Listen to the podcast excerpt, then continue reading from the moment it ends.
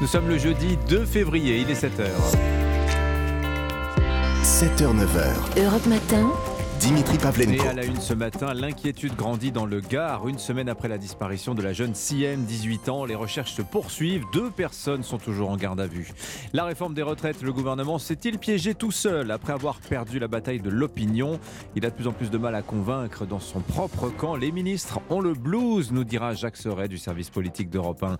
Dans ce journal aussi, la Russie est-elle sur le point de lancer sa grande offensive en Ukraine, presque un an après le début du conflit? Et puis le football, Paris l'emporte à Montpellier mais perd Kylian Mbappé, l'attaquant sorti sur blessure. Très mauvaise nouvelle à 15 jours du match contre le Bayern Munich.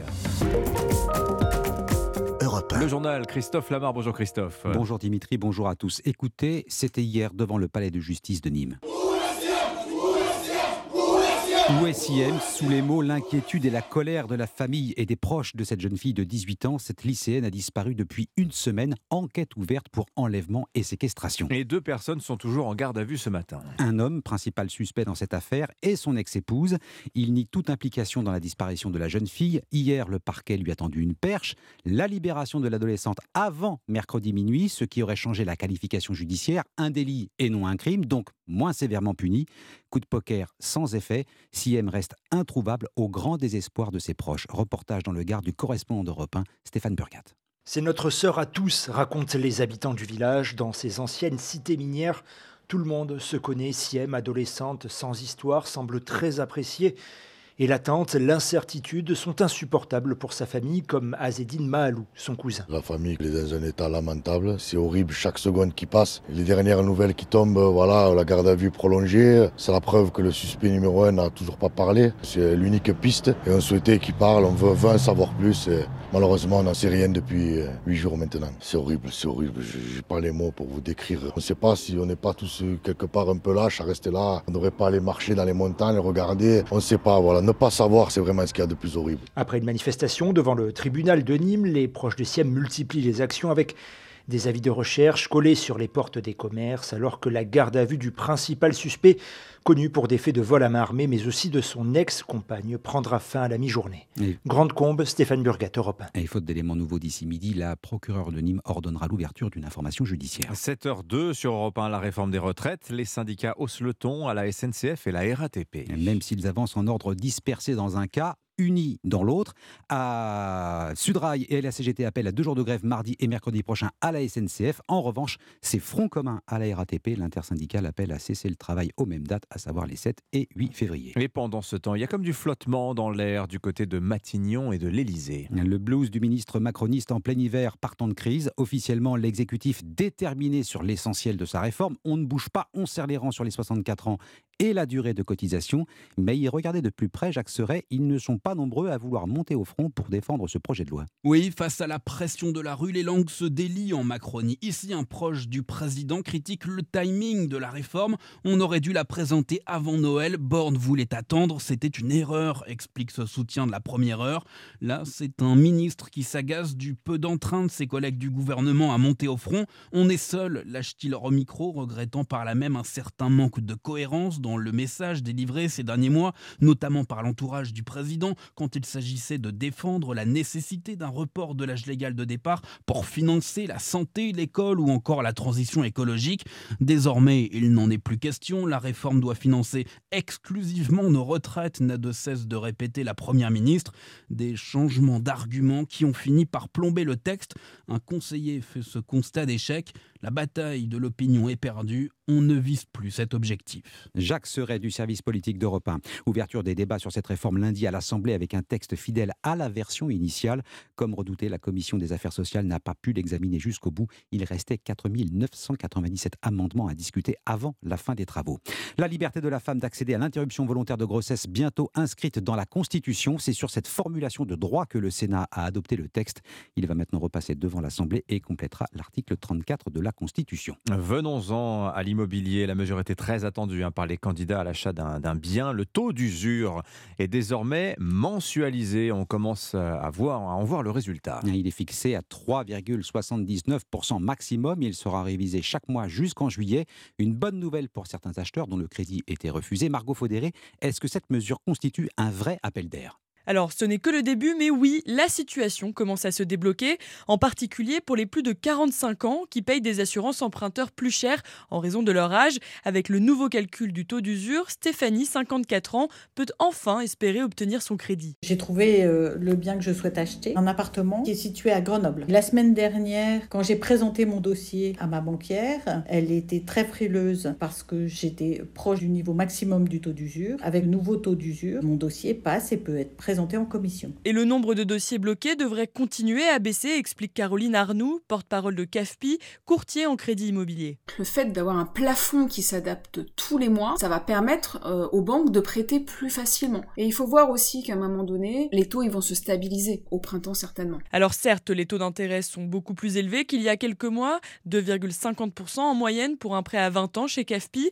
et les prix de l'immobilier ne diminuent pas non plus, mais acheter son logement reste plus intéressant que de le louer. Margot Faudéré du service économie d'Europe 1. De nouvelles frappes russes sur l'Ukraine. La ville de Kramatorsk a été la cible de bombardements hier. Au moins trois morts et une vingtaine de blessés dans l'explosion d'un immeuble qui s'est effondré après avoir été touché par un missile. Le gouvernement de Kiev lutte sur plusieurs fronts. Sur le plan intérieur, poursuite de l'opération main propre, vague de perquisitions dans les administrations contre les fonctionnaires et des personnalités ukrainiennes. Sur le plan extérieur, il y a l'envahisseur russe, bien sûr. Volodymyr Zelensky et ses proches en sont convaincus. Moscou prépare une grande offensive. Caroline Baudry. La Russie se prépare à une escalade maximale, a déclaré hier Oleksiy Danilov, le secrétaire du Conseil de défense en Ukraine. Il donnait une interview aux médias britanniques Sky News. La Russie rassemble tous les moyens possibles actuellement. Leurs soldats font des exercices et s'entraînent. Et quant à l'offensive sur plusieurs fronts que nous attendons, je peux dire que pour l'instant, nous n'excluons aucun scénario dans les deux à trois semaines à venir. Nous avons traversé une longue période difficile, mais j'ai conscience que le principal est à venir. Ce sera cette année d'ici deux à trois mois.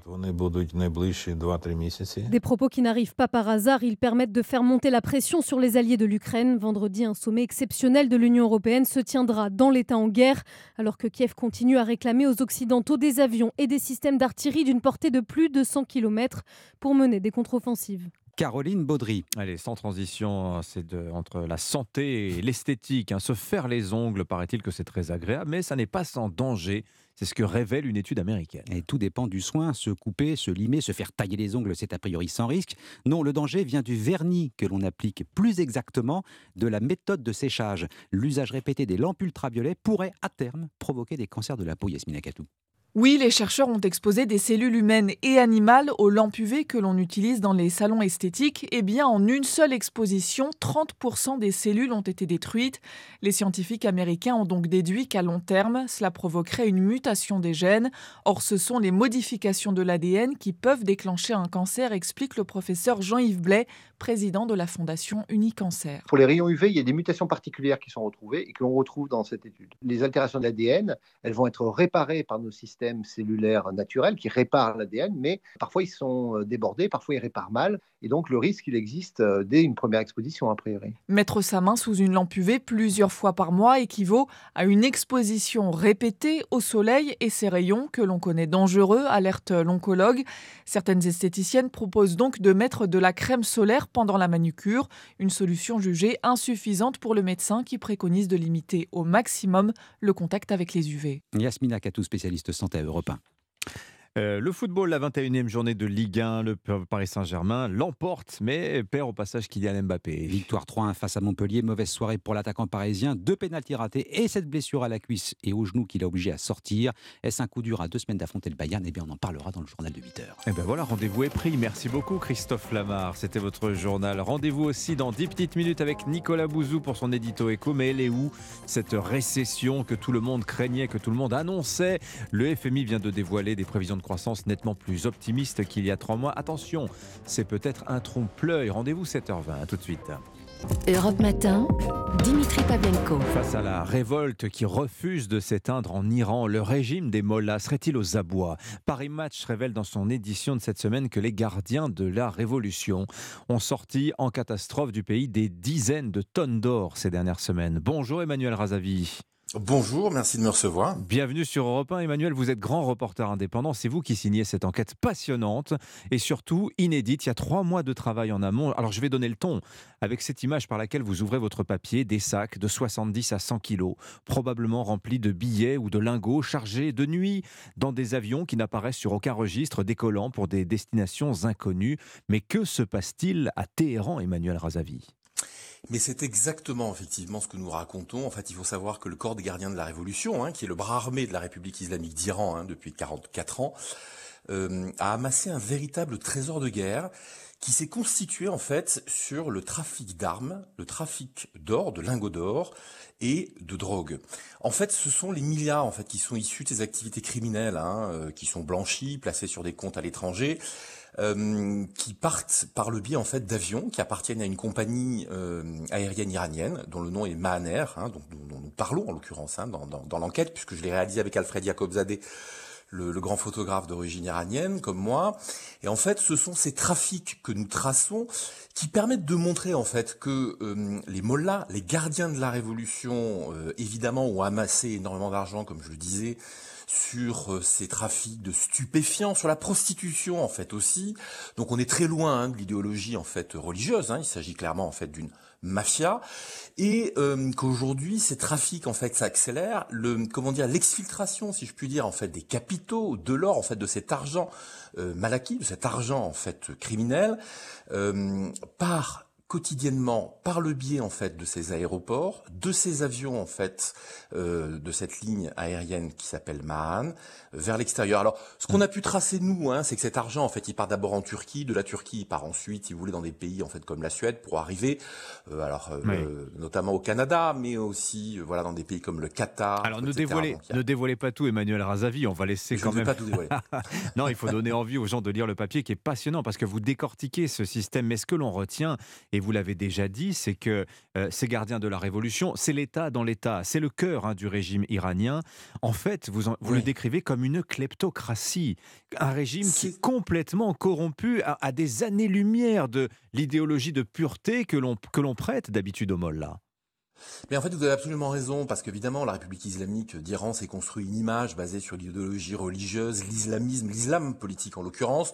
Si vous parliez de kleptocratie, c'est une véritable mafia. En fait, quand on regarde, quand on fait l'enquête euh, que nous avons réalisée en fait avec Alfred, on a l'impression de se retrouver en fait dans un épisode en fait du de la série Narco, Narco chez les Mollahs.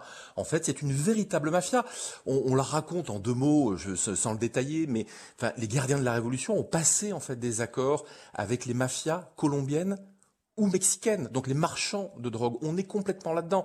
En réalité, euh, ces gens-là ont pris le pouvoir il y a 44 ans, euh, et évidemment très rapidement ils ont mis en place cette milice, hein, qui est, euh, comment dire, que sont les gardiens de la Révolution, qui tiennent tout l'arsenal sécuritaire en fait hein, iranien. Il faut rappeler que les gardiens de la Révolution, ils ont leur propre force spéciale, leur marine, ils ont leur propre aviation, mais ils tiennent aussi plus de 60% de l'économie en fait iranienne, et ils tiennent notamment en fait les frontières et les douanes, ce qui fait qu'ils sont à la fois le gendarme et le voleur. Donc ils font exactement ce qu'ils veulent avec l'argent en fait qu'ils amassent, ils font ce qu'ils veulent avec les trafics euh, qu'ils pratiquent. Et en fait, on se rend compte que derrière, si vous voulez, enfin sous le sceau en fait de l'idéologie religieuse, en réalité, c'est un système mafieux mmh. qui a confisqué en fait les biens de l'Iran. Et c'est important de le dire parce que les Iraniens, le régime iranien, j'entends régulièrement dit que si le pays est au bord de la faillite, c'est à cause des sanctions internationales. Tous les spécialistes que nous avons interviewés, et notamment en fait d'anciens agents infiltrés, d'anciens agents secrets, nous disent bien que si l'Iran se retrouve dans cette situation, c'est à cause des trafics, si vous voulez, et euh, de la criminalité en fait hmm. du régime. Quand je parle de criminalité, il y a bien sûr hein, les crimes en fait contre l'humanité qui sont euh, qui sont commis par le régime. On le voit depuis en fait le mois de septembre, mais je parle bien aussi des crimes mafieux. Oui. Alors d'ailleurs, c'est un régime qui est d'habitude est solide. Il y a peu de défections d'habitude, mais ça change depuis quelques mois et votre reportage en est l'illustration. La question qu'on se pose aussi, c'est parce que vous dites que ces choses-là sont sues des spécialistes, euh, des services de renseignement depuis très longtemps. Pourquoi les langues se délient-elles maintenant, Emmanuel Razavi? Qu'est-ce qui vous a permis d'écrire ce papier que vous n'auriez sans doute pas pu écrire il y a 2-3 ans de cela? Alors, c'est ce qu'on a découvert, c'est qu'en fait, tout ça est largement su depuis des années. Les euh, agents qu'on a pu, ou ex-agents secrets qu'on a pu en fait interviewer, nous ont expliqué que si tout ça n'était pas sorti, c'est qu'il ne fallait pas que ça gêne les négociations sur le nucléaire, notamment en fait donc depuis 2015, euh, que parallèlement à ça, avant même les négociations en fait sur le nucléaire, dont on sait qu'elles sont mortes aujourd'hui, hein, c'est ce qui fait que les gens parlent, c'est que de toute façon, il y avait énormément en fait d'entreprises occidentales qui faisaient du business euh, avec l'Iran et que donc il fallait pas gêner en fait ces affaires. Donc les rapports, si vous voulez, des services de renseignement occidentaux, hein, pas que français, hein, c'était vrai pour les Américains ou les Anglais aussi.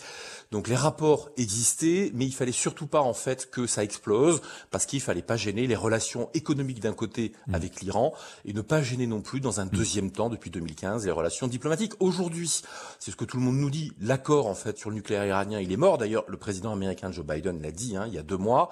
Et donc, c'est ce qui fait que tout ça, en fait, sort et euh, peut être raconté finalement aux journalistes. C'est ce que l'on a compris, c'est ce qui nous a permis, en tout cas, d'obtenir en fait ces témoignages. Au-delà de l'enquête, parce qu'il n'y a pas que les agents qu'on a interviewés, il y a aussi des opposants iraniens, des gens, si vous voulez, qui se cachent, il y a d'anciens pilotes. Hein. Qui sont très très courageux et qui témoignent à visage, pour certains, à visage découvert. C'est important de le dire parce que cette enquête, elle n'aurait pas pu être faite sans ces Iraniens qui ont fait preuve d'un courage extraordinaire.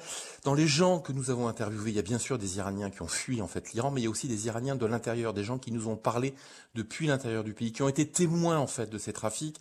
Ils ont pris un risque inouï en témoignant, en nous racontant cela, et c'est important en fait de le, mm. de le souligner parce que je crois que pour eux, c'est un véritable acte de résistance. Merci beaucoup Emmanuel Razavi. On va découvrir votre enquête. Lors des Mollas, cette enquête grand format sur plus de 8 pages avec des photos magnifiques aussi.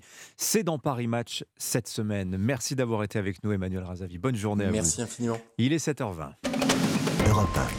Tout de suite, retrouvez l'édito écho avec Chronopost, leader de la livraison express. Bonjour Nicolas Bouzou. Bonjour à tous. Mais elle est où cette récession que le monde entier craignait, que tout le monde nous annonçait? Le FMI, le Fonds monétaire international, vient d'actualiser ses prévisions de croissance pour 2023. Bon, quel en est, quel en est l'enseignement principal? Eh bien écoutez, l'enseignement principal, c'est que ça va moins mal hein, que ce qu'on aurait pu imaginer, malgré euh, en effet un environnement euh, qui n'est pas bon, hein, malgré la pandémie, malgré euh, la guerre. En fait, on voit que les économies occidentales résistent plutôt bien. Alors déjà, en 2022, hein, certains pays ont carrément obtenu de très bonnes performances. L'Espagne, par exemple, une croissance de 5,5%. Ah oui. C'est quand même beaucoup. Mais même la France s'en est bien sortie avec une croissance de 2,6%. Et l'Allemagne, très dépendante pourtant de la Russie en matière d'approvisionnement euh, énergétique, a connu une croissance d'1,9%. Le point essentiel, hein, Dimitri, c'est que nos économies euh, semblent être devenues beaucoup moins sensibles qu'auparavant à la disponibilité en hydrocarbures, en gaz, en pétrole. Et On a réduit notre dépendance. C'est vraiment particulièrement visible en France où le PIB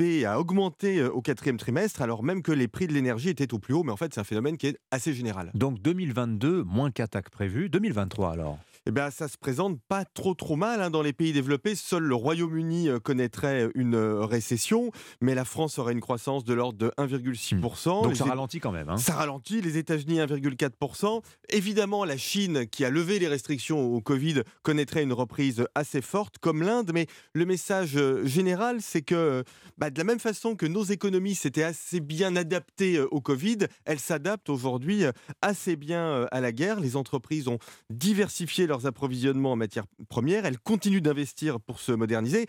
Les pouvoirs publics les, soutiennent. Alors ça fait monter la dette publique, mais ça évite un, effondrement. Le défi pour l'Occident en général et pour la France en particulier aujourd'hui, c'est à plus long terme. Investir dans les capacités d'innovation, de production d'énergie et de réindustrialisation. Bon, et on va noter aussi, euh, les chiffres sont assez fascinants, cette étonnante résistance de la Russie, Nicolas. On les annonçait euh, en train, en plein effondrement, c'est loin d'être le cas. Alors la Russie a continué d'exporter beaucoup de gaz et de pétrole en, en 2020 2022, hein, ce qui a soutenu son économie. On voit aussi que le pays contourne les sanctions en intensifiant son commerce, ses importations en fait, avec la Chine et la Turquie. Mais je voudrais quand même relativiser un tout petit peu les choses, puisqu'en 2022, la Russie a connu une récession de 2,2%. Le FMI attend une croissance de 0,3% cette année. Dans la zone euro, hein, je rappelle, 3,4% l'année dernière, 2,9% en 2023. Donc certes, l'économie russe ne s'est pas effondrée, mais le narratif poutinien selon lequel les sanctions ne devaient pas affecter la Russie, mais devaient se retourner contre l'Occident, eh bien ce narratif poutinien, il est parfaitement infirmé par les chiffres. Merci beaucoup Nicolas Bouzou. Bonne journée à vous. À lundi. Bon week-end à lundi, 7h23 sur C'était l'édito écho avec Chronopost. Chronopost, le leader de la livraison express et partenaire des entreprises françaises. Rendez-vous sur chronopost.fr. Europe Matin. L'essentiel de l'actualité sur Europe 1, c'est le journal permanent. Alban Le Prince. L'intersyndicale de la SNCF en ordre dispersé contre la réforme des retraites. Si elle appelle à la grève le 7 pour la troisième journée de mobilisation, seuls la CGT et Sud veulent continuer le lendemain. Pour le 11 jour de l'acte 4, toujours pas de décision. L'examen de la réforme des retraites qui s'est achevé hier en commission. Sans surprise, les députés n'ont pu examiner près de 5000 amendements. Le texte arrive lundi dans l'hémicycle. Loin des débats houleux sur la réforme, les sénateurs ont définitivement adopté hier le relèvement des pensions des agriculteurs non salariés. Le calcul se fera sur leurs 25 meilleures années et non plus sur l'intégralité de leur carrière. Et puis en mode foot, le PSG renoue avec la victoire. Les Parisiens ont battu Montpellier hier soir en clôture de la 21e journée de Ligue 1, 3 buts à 1. Mais Kylian Mbappé est sorti sur blessure alors que nous sommes à moins de deux semaines du choc contre le Bayern Munich en 8e de la Ligue des Champions. Cet adversaire, c'est le monde de la finance. Colonna n'était pas armé, il n'a pas opposé de résistance. C'est bien elle qui a écrit Omar m'a tué. Voici les Rolling Stones. 7h23, c'est l'heure du jour où sur Europe 1, votre plongée quotidienne dans la boîte à souvenirs d'Europe 1. Bonjour Lord d'Autriche. Bonjour Dimitri, bonjour à tous. Il y a pile 25 ans, le 2 février 1998, nous quittait le célèbre volcanologue Arun Taziev. Alors je ne vais pas l'imiter, mais vous vous rappelez, il roulait les airs, né russe, naturalisé belge et français. Il meurt à 80 83 ans et il est alors au sommet de sa popularité. Oui, comme le commandant Cousteau, Arun Taziev avait compris l'importance de l'image pour parler de son travail. Son visage âpre et buriné est connu du monde entier. Il se découvre une passion pour les volcans presque par hasard. En 1945, alors qu'il est fonctionnaire colonial au Congo belge, il a 34 ans. Une éruption vient d'éclater au nord du lac Kivu. Une coulée de lave avait traversé la piste automobile, on ne pouvait pas aller plus loin. Je découvre le spectacle le plus fabuleux que la Terre puisse offrir c'est l'éruption volcanique. Il a la voix rocailleuse comme des pierres qui roulent. À 34 ans, Arun Taziev démissionne. Il commence à visiter les volcans italiens. Il cherche à comprendre comment le cœur brûlant de la planète cherche soudain à s'échapper par une plaie ouverte et rouge. Interview sur Europe 1 en 92. C'est le phénomène premier, le plus important, qui est à l'origine de tout, qui est à l'origine du mouvement des plaques tectoniques à l'origine de tous les tremblements de terre, toutes les éruptions volcaniques, et la surrection, la montée, la fabrication des chaînes de montagnes. Mhm. Alors Arun Taziev, le scientifique, c'est aussi un sportif accompli, c'est un passionné de rugby.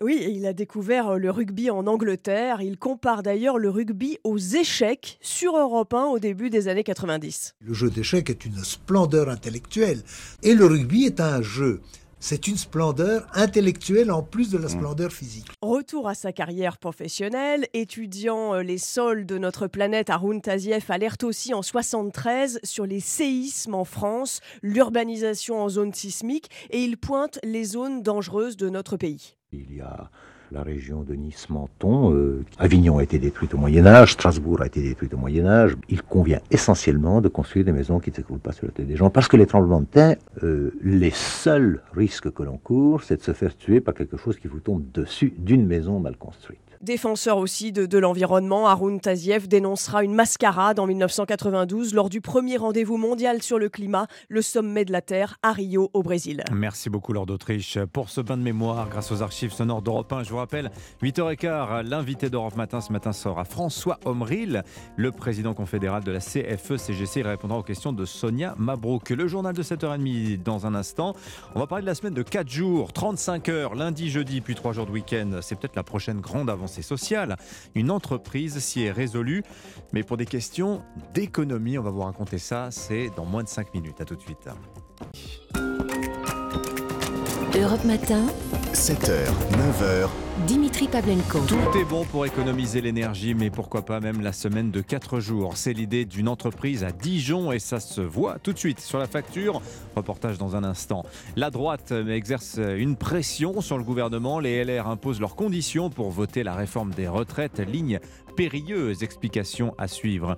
Et puis ce sont les plus vulnérables sur nos routes, les cyclistes. Hausse des accidents mortels l'an dernier. Reportage à Paris où certains ont même décidé de ranger la bicyclette au garage. Música Europe Europe 1. Le journal Romano qui bonjour Roman. Bonjour à tous. Des journées plus longues mais des semaines plus courtes. L'idée vous plaît? Eh bien même l'État s'y met. La semaine de 4 jours testée au 1er mars dans un centre URSAF de Picardie. Un an d'expérimentation annoncé par Gabriel Attal. 200 salariés. Bon, pour le moment, un seul volontaire, mais le ministre des Comptes publics lui défend le bien-être au travail car moins de transport, moins de stress. Mais 4 jours au lieu de 5, c'est aussi une économie d'énergie pour l'entreprise. Démonstration dans une menuiserie de Dijon. Reportage du correspondant d'Europe 1, Jean-Luc Boujon.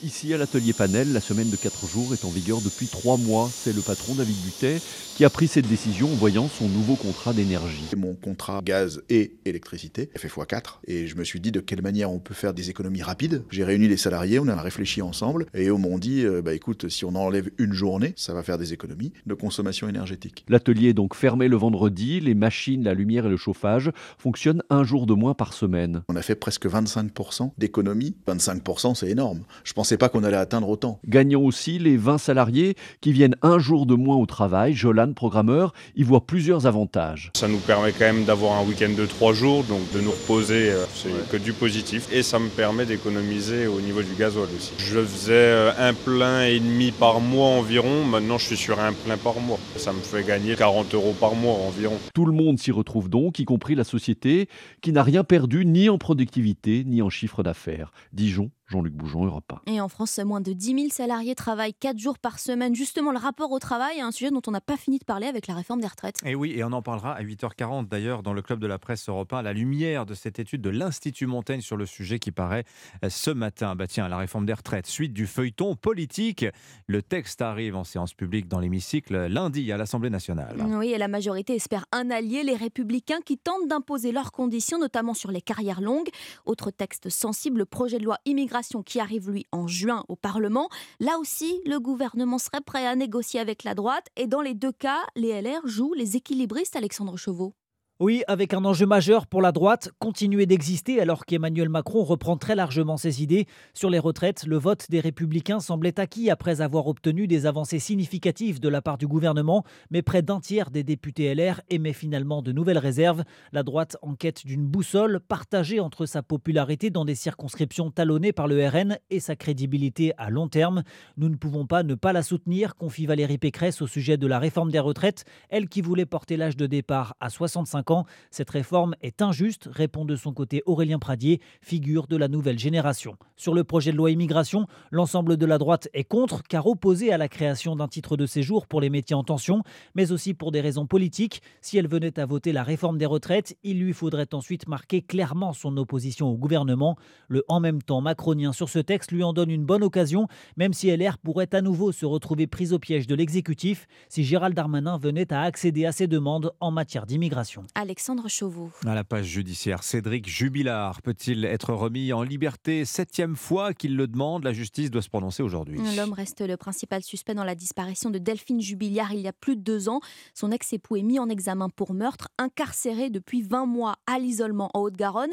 David Montagnier, pour les avocats de Cédric Jubilard, l'homme doit être libéré. Oui, les investigations sont aujourd'hui terminées et le corps de Delphine Jubilard reste introuvable. Pour les avocats de son mari, le principal suspect, le dossier est des raisons qui justifient selon eux cette nouvelle demande de remise en liberté par la pose d'un bracelet électronique à domicile, comme l'indique maître Emmanuel Franck, avocate de Cédric Jubilard. Le débat euh, sera à la fois sur euh, les caractéristiques de ce logement, mais qui ne devrait pas poser de difficultés dans la mesure où euh, normalement les services doivent juste vérifier la possibilité technique d'un bracelet, c'est-à-dire l'existence d'une ligne téléphonique et il y en a une. En tout cas, le résultat de cette demande va procéder d'une analyse et d'une volonté des magistrats de remettre ou non cet homme en liberté dans l'attente manifestement de son procès. Théoriquement, le père de famille pourrait rester en détention provisoire jusqu'en juin 2025, mais le procès pourrait se tenir avant cette date, la Cour d'appel de Toulouse a jusqu'ici toujours rejeté les demandes de libération de Cédric Jubilard en mettant en avant la préservation des indices et la poursuite de l'enquête. David Montagnier, 7h35, c'est un sentiment grisant de liberté. Rouler à vélo, doubler les voitures, le nez au vent.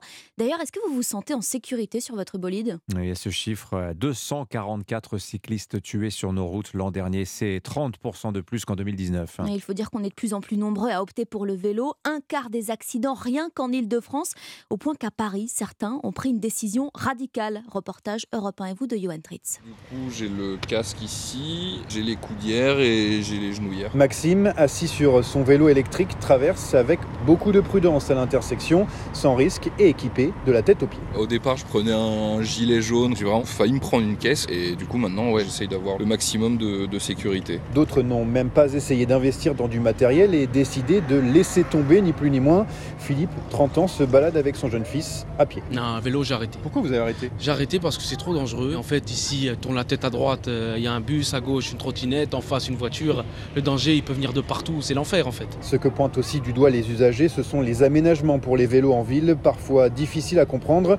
Marion, vélo à la main, dans une rue à sens unique, témoigne. Bah, je trouve que les aménagements ici dans cette rue, et c'est c'est hyper mal fait. On peut venir que en sens inverse des voitures. Et du coup, je suis obligée de, de descendre du vélo pour être en sécurité.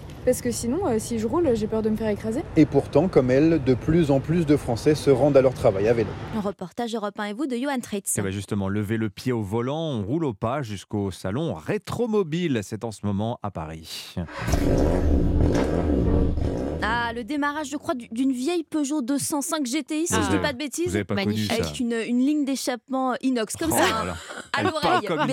J'ai un doute, j'ai un doute. C'est la voiture d'occasion, la Peugeot 205, d'ailleurs la plus vendue l'année dernière. De voiture collection. de collection, Oui, bien oui. sûr.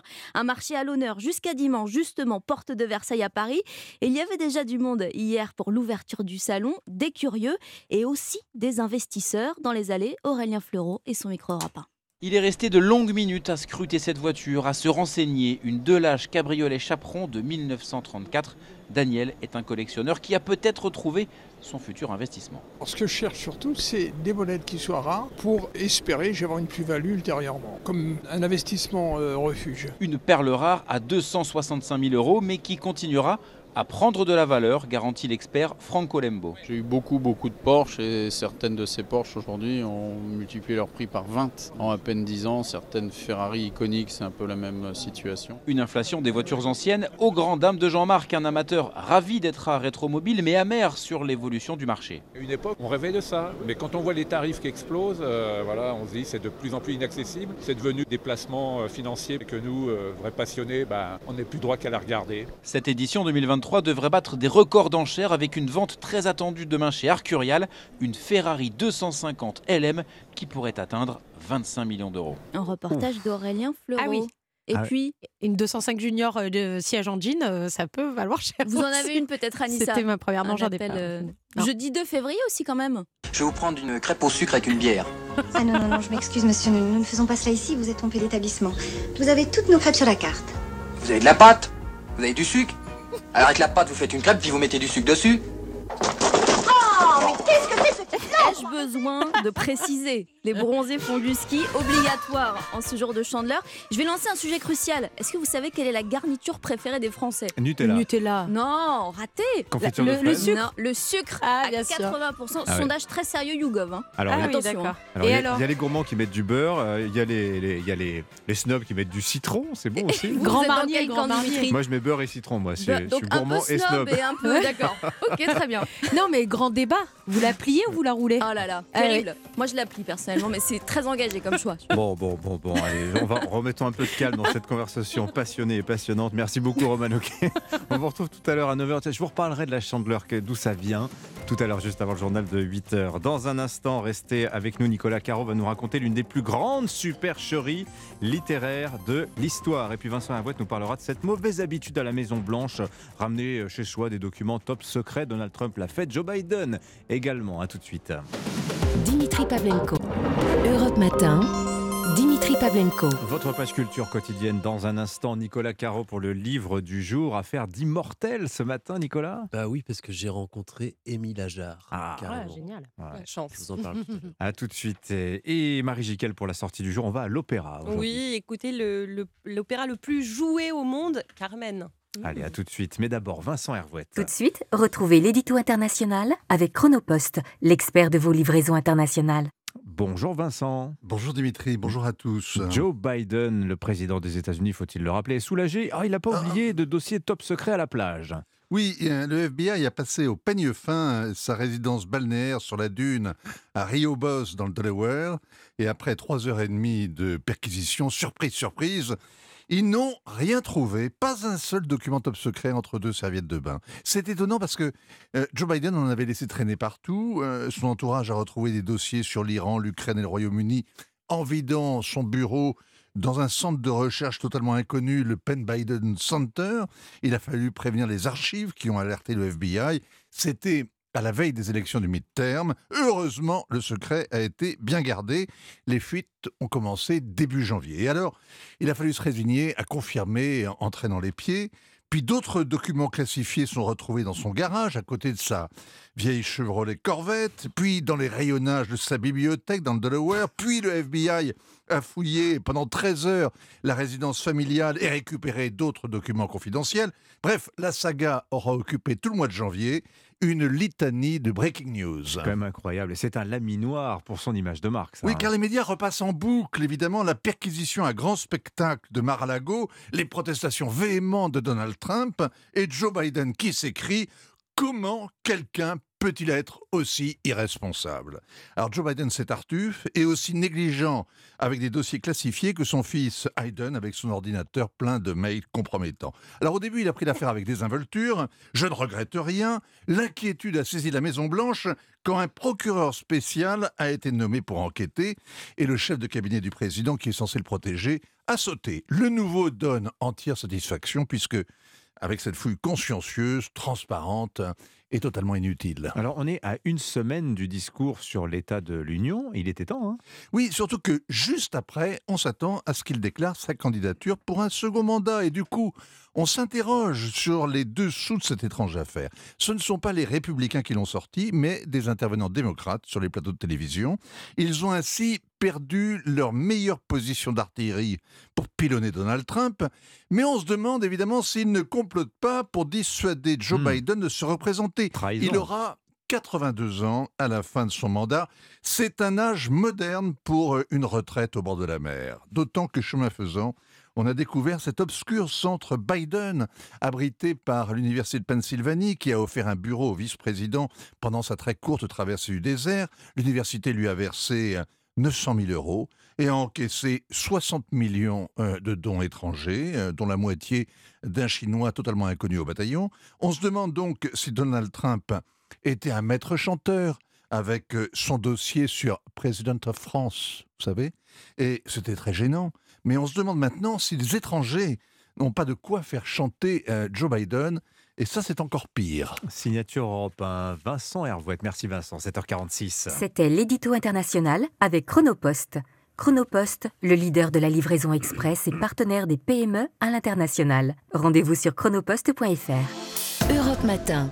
Le livre du jour, Nicolas Caro, ce matin. Alors, vous nous parlez d'un Mm. personnage mythique que vous avez eu la chance, l'honneur de rencontrer. Un personnage qui est entré dans l'histoire en 1975, c'était sur Europe 1. Le prix Goncourt 1975 a été attribué au huitième tour à Monsieur Émile Ajar pour son roman intitulé La vie devant soi. Au dernier tour, Didier Decoing et Patrick Modiano ont obtenu respectivement trois voix et une voix. Sacré trio au passage, Ah sachant ouais. que. Didier Decoing est devenu patron de l'Académie Goncourt, Modiano prix Nobel. Mais donc Émile Ajar, Émile Ajar qui est en fait, mais on le découvrira que bien des années plus tard, Romain Gary. Pourtant, Émile Ajar donne des interviews, on connaît son visage, mais en fait c'est celui de Paul Pavlovitch, cousin éloigné de Romain Gary, ce même Paul Pavlovitch qui publie aujourd'hui Tous immortels chez Bûcher-Chastel, des mémoires incroyablement bien écrites. Il n'était pas qu'un prête-nom, il est lui-même écrivain, c'est d'autant plus cruel d'une certaine manière. Il revient sur l'affaire Ajar et il m'a raconté comment cette idée est née dans la tête de Romain Gary. Il m'explique qu'il en a marre. Il en a réellement marre d'être euh, fusillé dès la sortie euh, par des gens qui font l'économie de le lire. Et en 73, réellement excédé par cette situation, un jour il me raconte ce qu'il a décidé de faire, d'inventer un auteur. Ça m'embarrasse pas parce que je prenais pas ça encore au sérieux. Je trouvais que c'était une invention assez géniale Et je l'admirais déjà parce que là, il y avait de véritables risques. Ah Oui, parce que Ro- Romain Gary a été conspué par la critique. En tout cas, il y en avait de très féroces. Certains disaient même que c'était Albert Camus qui réécrivait les livres de Gary, manière de dire que Camus ne valait pas un clou non plus. Tout est raconté dans le détail dans le livre. Il revient au début de sa vie et sur ses rapports avec Romain Gary, son cousin. C'est une double biographie, celle de Paul Pavlovitch, mais donc celle de euh, Romain Gary aussi. Triple biographie, si on veut même, puisque Jean Seberg, mariée Mm. à Romain Gary, tient une énorme place dans le livre. Au-delà de ça, c'est la visite d'une époque des années 50 au début des années 80, au milieu d'une galerie de personnages tellement incroyables qu'on avait fini par se demander s'ils n'étaient pas eux-mêmes des personnages de fiction. Bon, les Vincent Hervoët qui me fait passer une photo, Oui, c'est Jean il- Seberg. Il a mais- fait tourner depuis tout à l'heure. Voilà, mais c'est est pas la, je l'attends. Seberg, on a toujours cette image Ah bah. avec la, chou- la coupe très courte. ouais. Et là, voilà, bah, magnifique. Tous immortels, donc. Et l'interview de Paul Pavlovitch, c'est à écouter en longueur dans votre émission. La Voix et Livre sera dimanche entre 14h et 15h.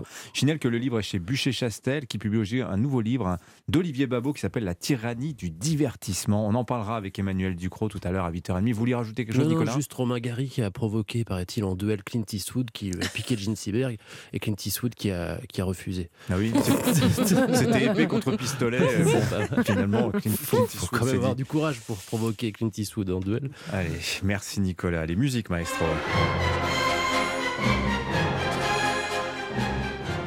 Ça, c'est l'opéra français le plus joué au monde, le Carmen de Bizet, à l'affiche en ce moment de l'Opéra de Paris à Bastille. Bientôt à l'Opéra de Marseille et au printemps à l'Opéra Comique. C'est là où il est né il y a près de 150 ans. Marie Jiquel, hommage ce matin à un monument. hein. Oui, et si l'on veut remplir une salle Dimitri, on programme Carmen. En tout cas, c'est ce qui se murmure dans les coulisses des institutions. Pourtant, l'opéra de Bizet ne s'est pas toujours ponctué par des applaudissements. Lors de sa première à l'opéra comique, justement, l'accueil fut mitigé. Les scènes légères de cette héroïne très libre ont choqué le public. Alors, pour pénétrer dans cet opéra, rien de mieux que de prêter attention à l'ouverture. Certains avancent la théorie que les coups de cymbales annonceraient l'assassinat de Carmen. On va aussi écouter les explications du musicologue Hervé Lacombe.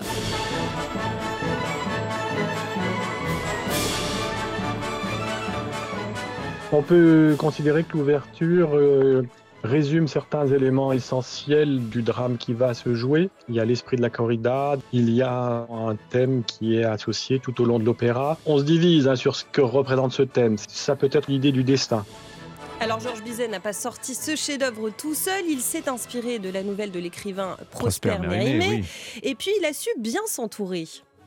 Il a rencontré une femme qui s'appelle euh, Célestine Ganimarié, qui avait un fort tempérament, et c'est elle qui lui a fait changer son air d'entrée.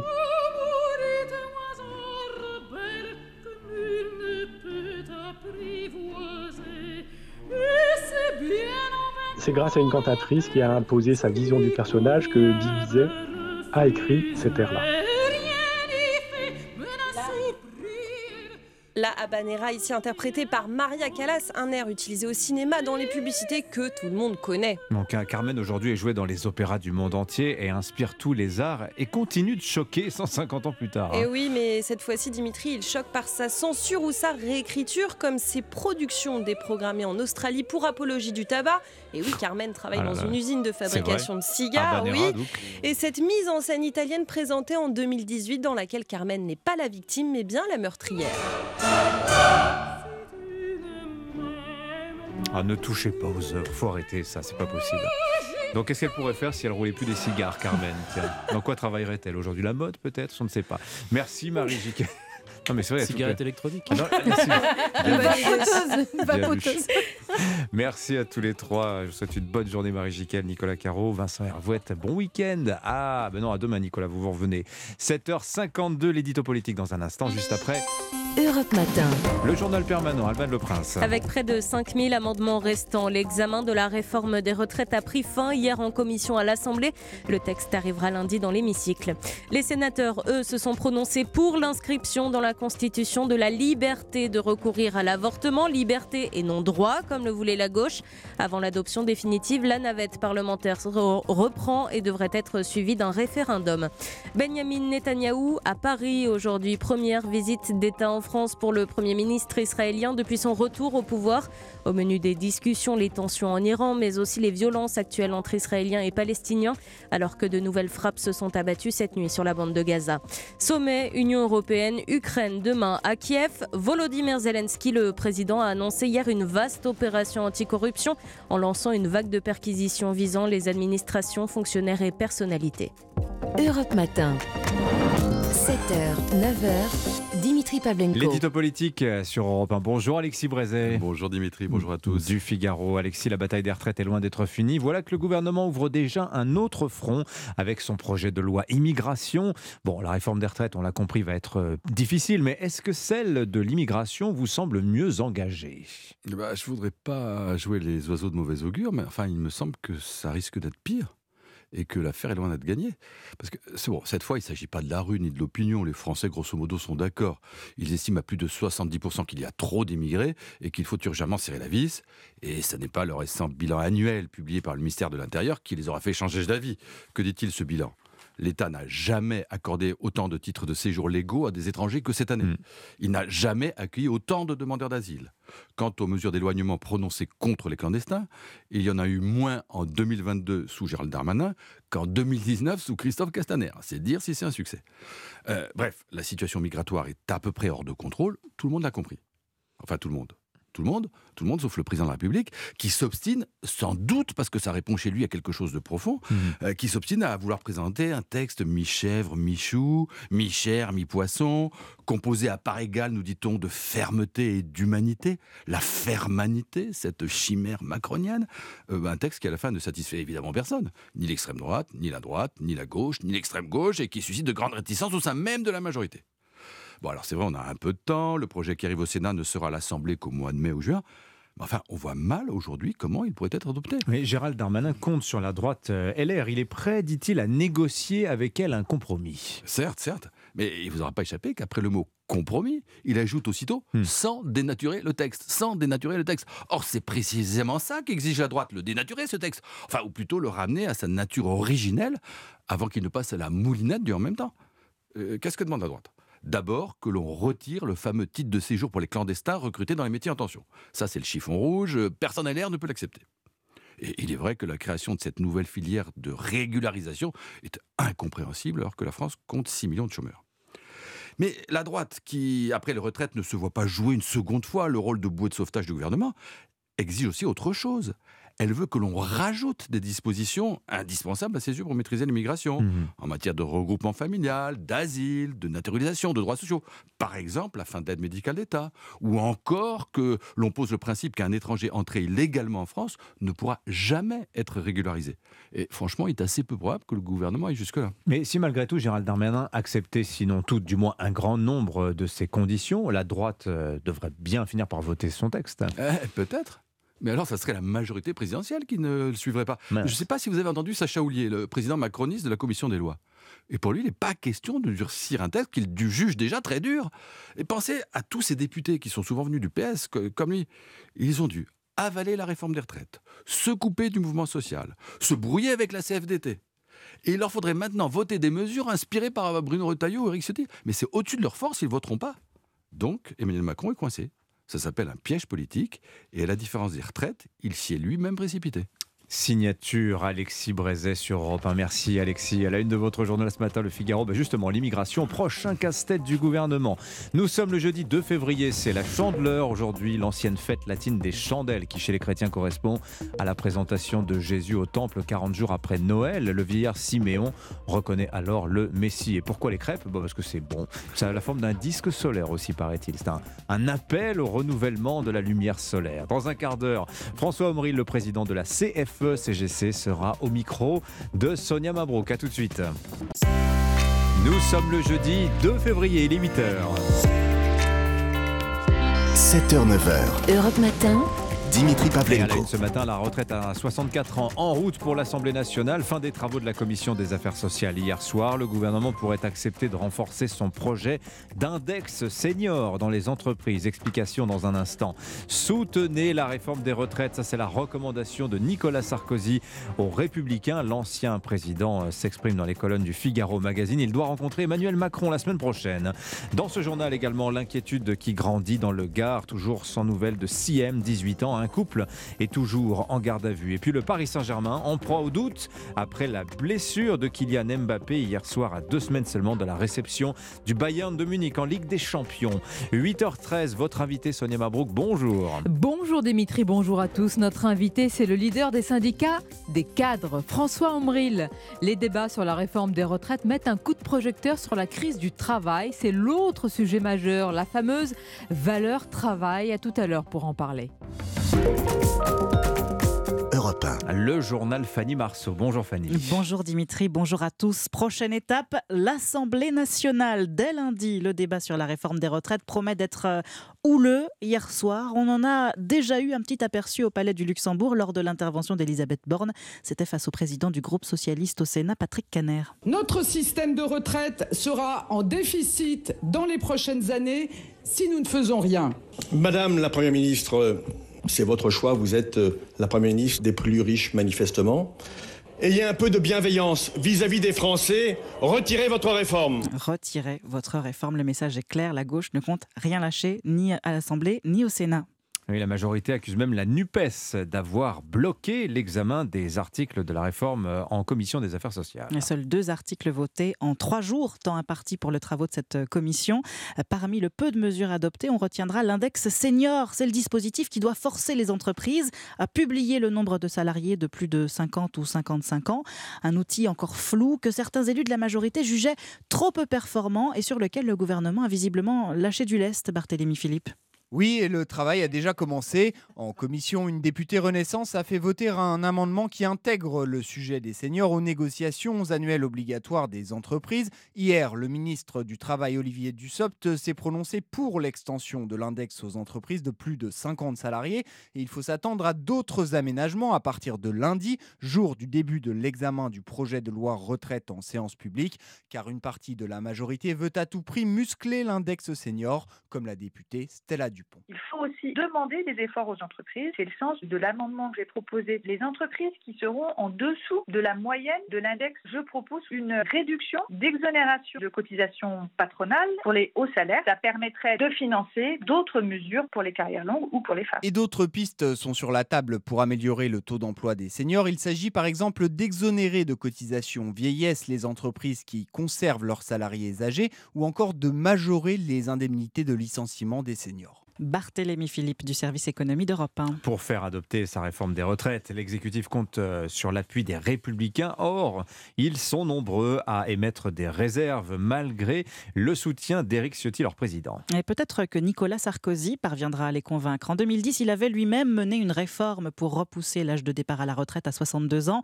L'ancien président, jusqu'ici silencieux sur la réforme des retraites, appelle désormais sa famille politique à soutenir le projet de loi.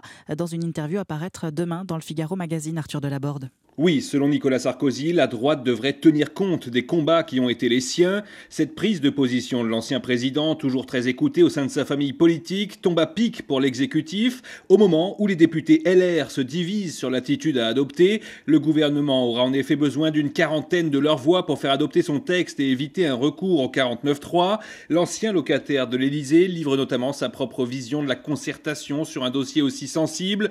Plus vous négociez, plus vous mobilisez la gauche qui pense que vous allez céder et plus vous démobilisez la droite qui ne comprend plus ce que vous voulez faire, explique-t-il, en prenant l'exemple de sa propre réforme des retraites adoptée en 2010. À l'époque, contrairement à Emmanuel Macron, Nicolas Sarkozy avait pris un risque électoral puisqu'il allait être candidat 15 mois plus tard. Mais quand on lui demande s'il pense que cela a pesé dans sa défaite de 2012, l'ancien chef de l'État répond Ce n'est pas cette réforme que j'ai payée. Arthur Delaborde, Nicolas Sarkozy qui doit déjeuner avec Emmanuel Macron mardi prochain. Demain, le chef de l'État recevra à l'Élysée son prédécesseur François Hollande. Voilà, Nicolas Sarkozy, par ailleurs, très circonspect sur ce mythe de l'enfer au travail. On va en parler tout à l'heure à 8h40 dans le club de la presse européen avec David Revaud-Dallon du journal du dimanche et Charlotte Dornelas. Dans l'actualité également ce matin à 8h06, les sénateurs favorables à l'inscription de l'IVG dans la Constitution. Mais attention, il ne s'agira pas du droit à l'IVG. Et non, on parle ici de liberté de la femme de recourir à l'interruption volontaire de grossesse. Précision sémantique sur laquelle la droite majoritaire au Sénat et la gauche sont finalement tombés d'accord. Un ultimatum pour le moins surprenant à présent, c'est dans le Gard. La justice avait donné jusqu'à minuit hier au suspect pour euh, révéler l'endroit où serait retenue la jeune Siem. Mais ils n'ont finalement rien dit. La jeune femme de 18 ans portée disparue à Grande Combe depuis une semaine est toujours introuvable. Stéphane Burgat, vous êtes le correspondant d'Europe 1 dans le Gard. Bonjour.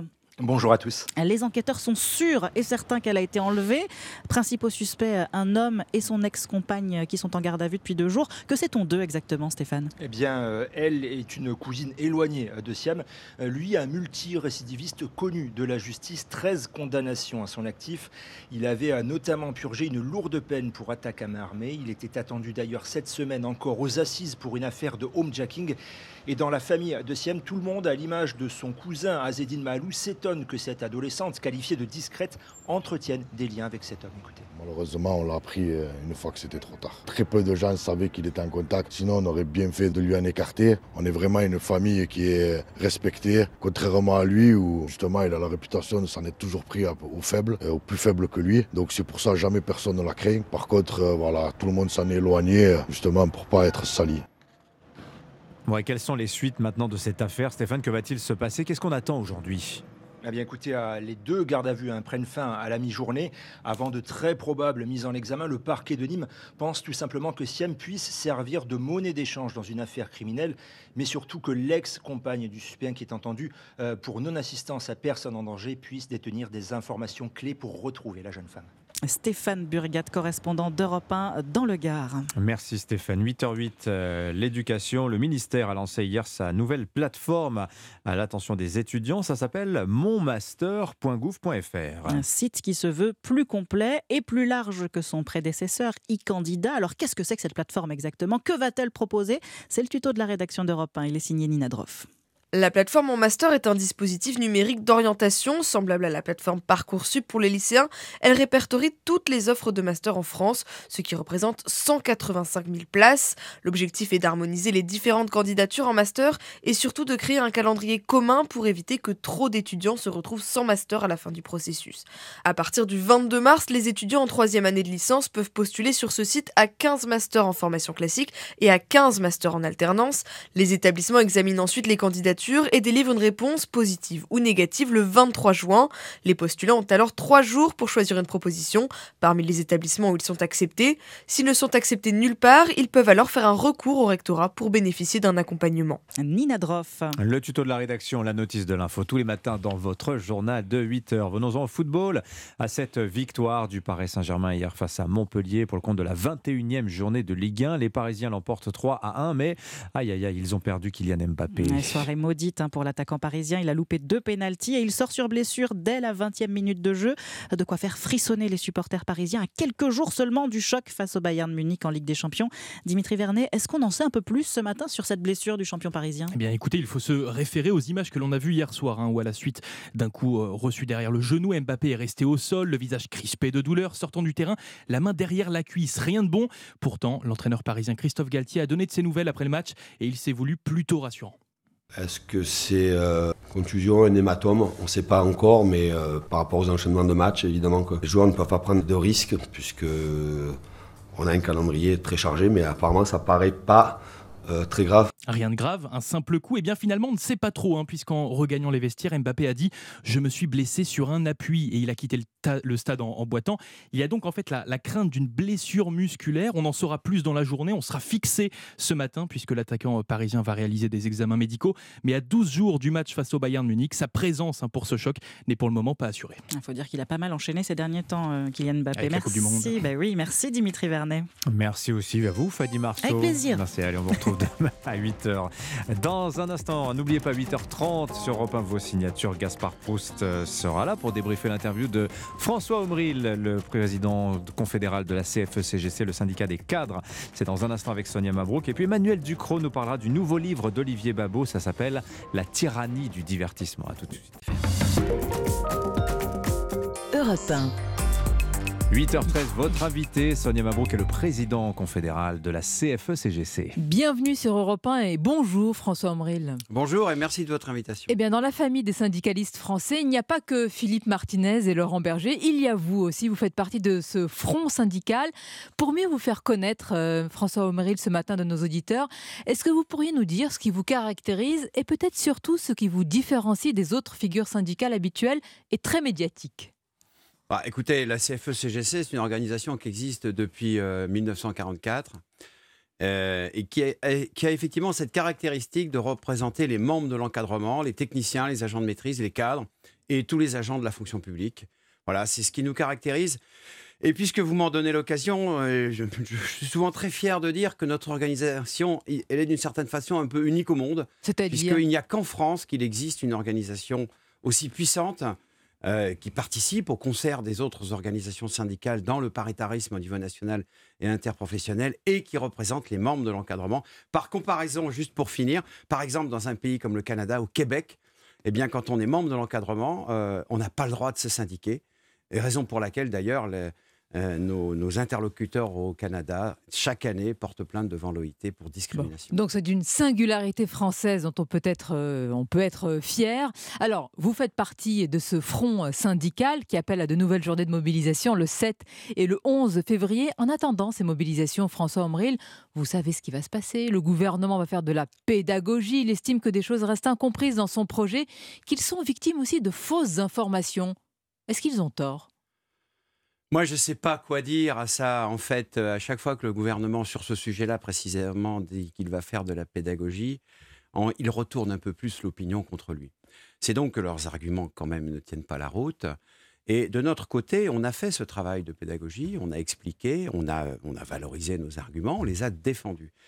Euh, vis-à-vis -vis de nos troupes, bien entendu, et on les a mis sur la place publique. Et on a observé une augmentation de l'adhésion au rejet de cette réforme pour les raisons que justement on a données.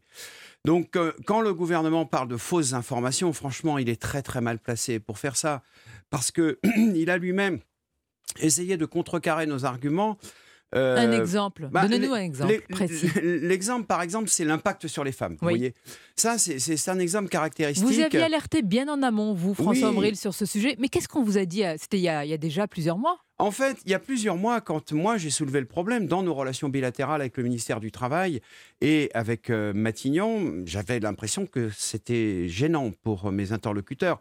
Je disais souvent, ils baissent la tête parce qu'effectivement, ils avaient conscience que l'argument était vrai. Mais on en parlait peu, il faut bien le dire, à l'époque. Il y avait tout un tas de sujets qu'il fallait traiter peut-être en amont. Et tout d'un coup, l'évidence s'est faite que, effectivement, la population des femmes mères de famille allait être particulièrement touchée par cette réforme-là.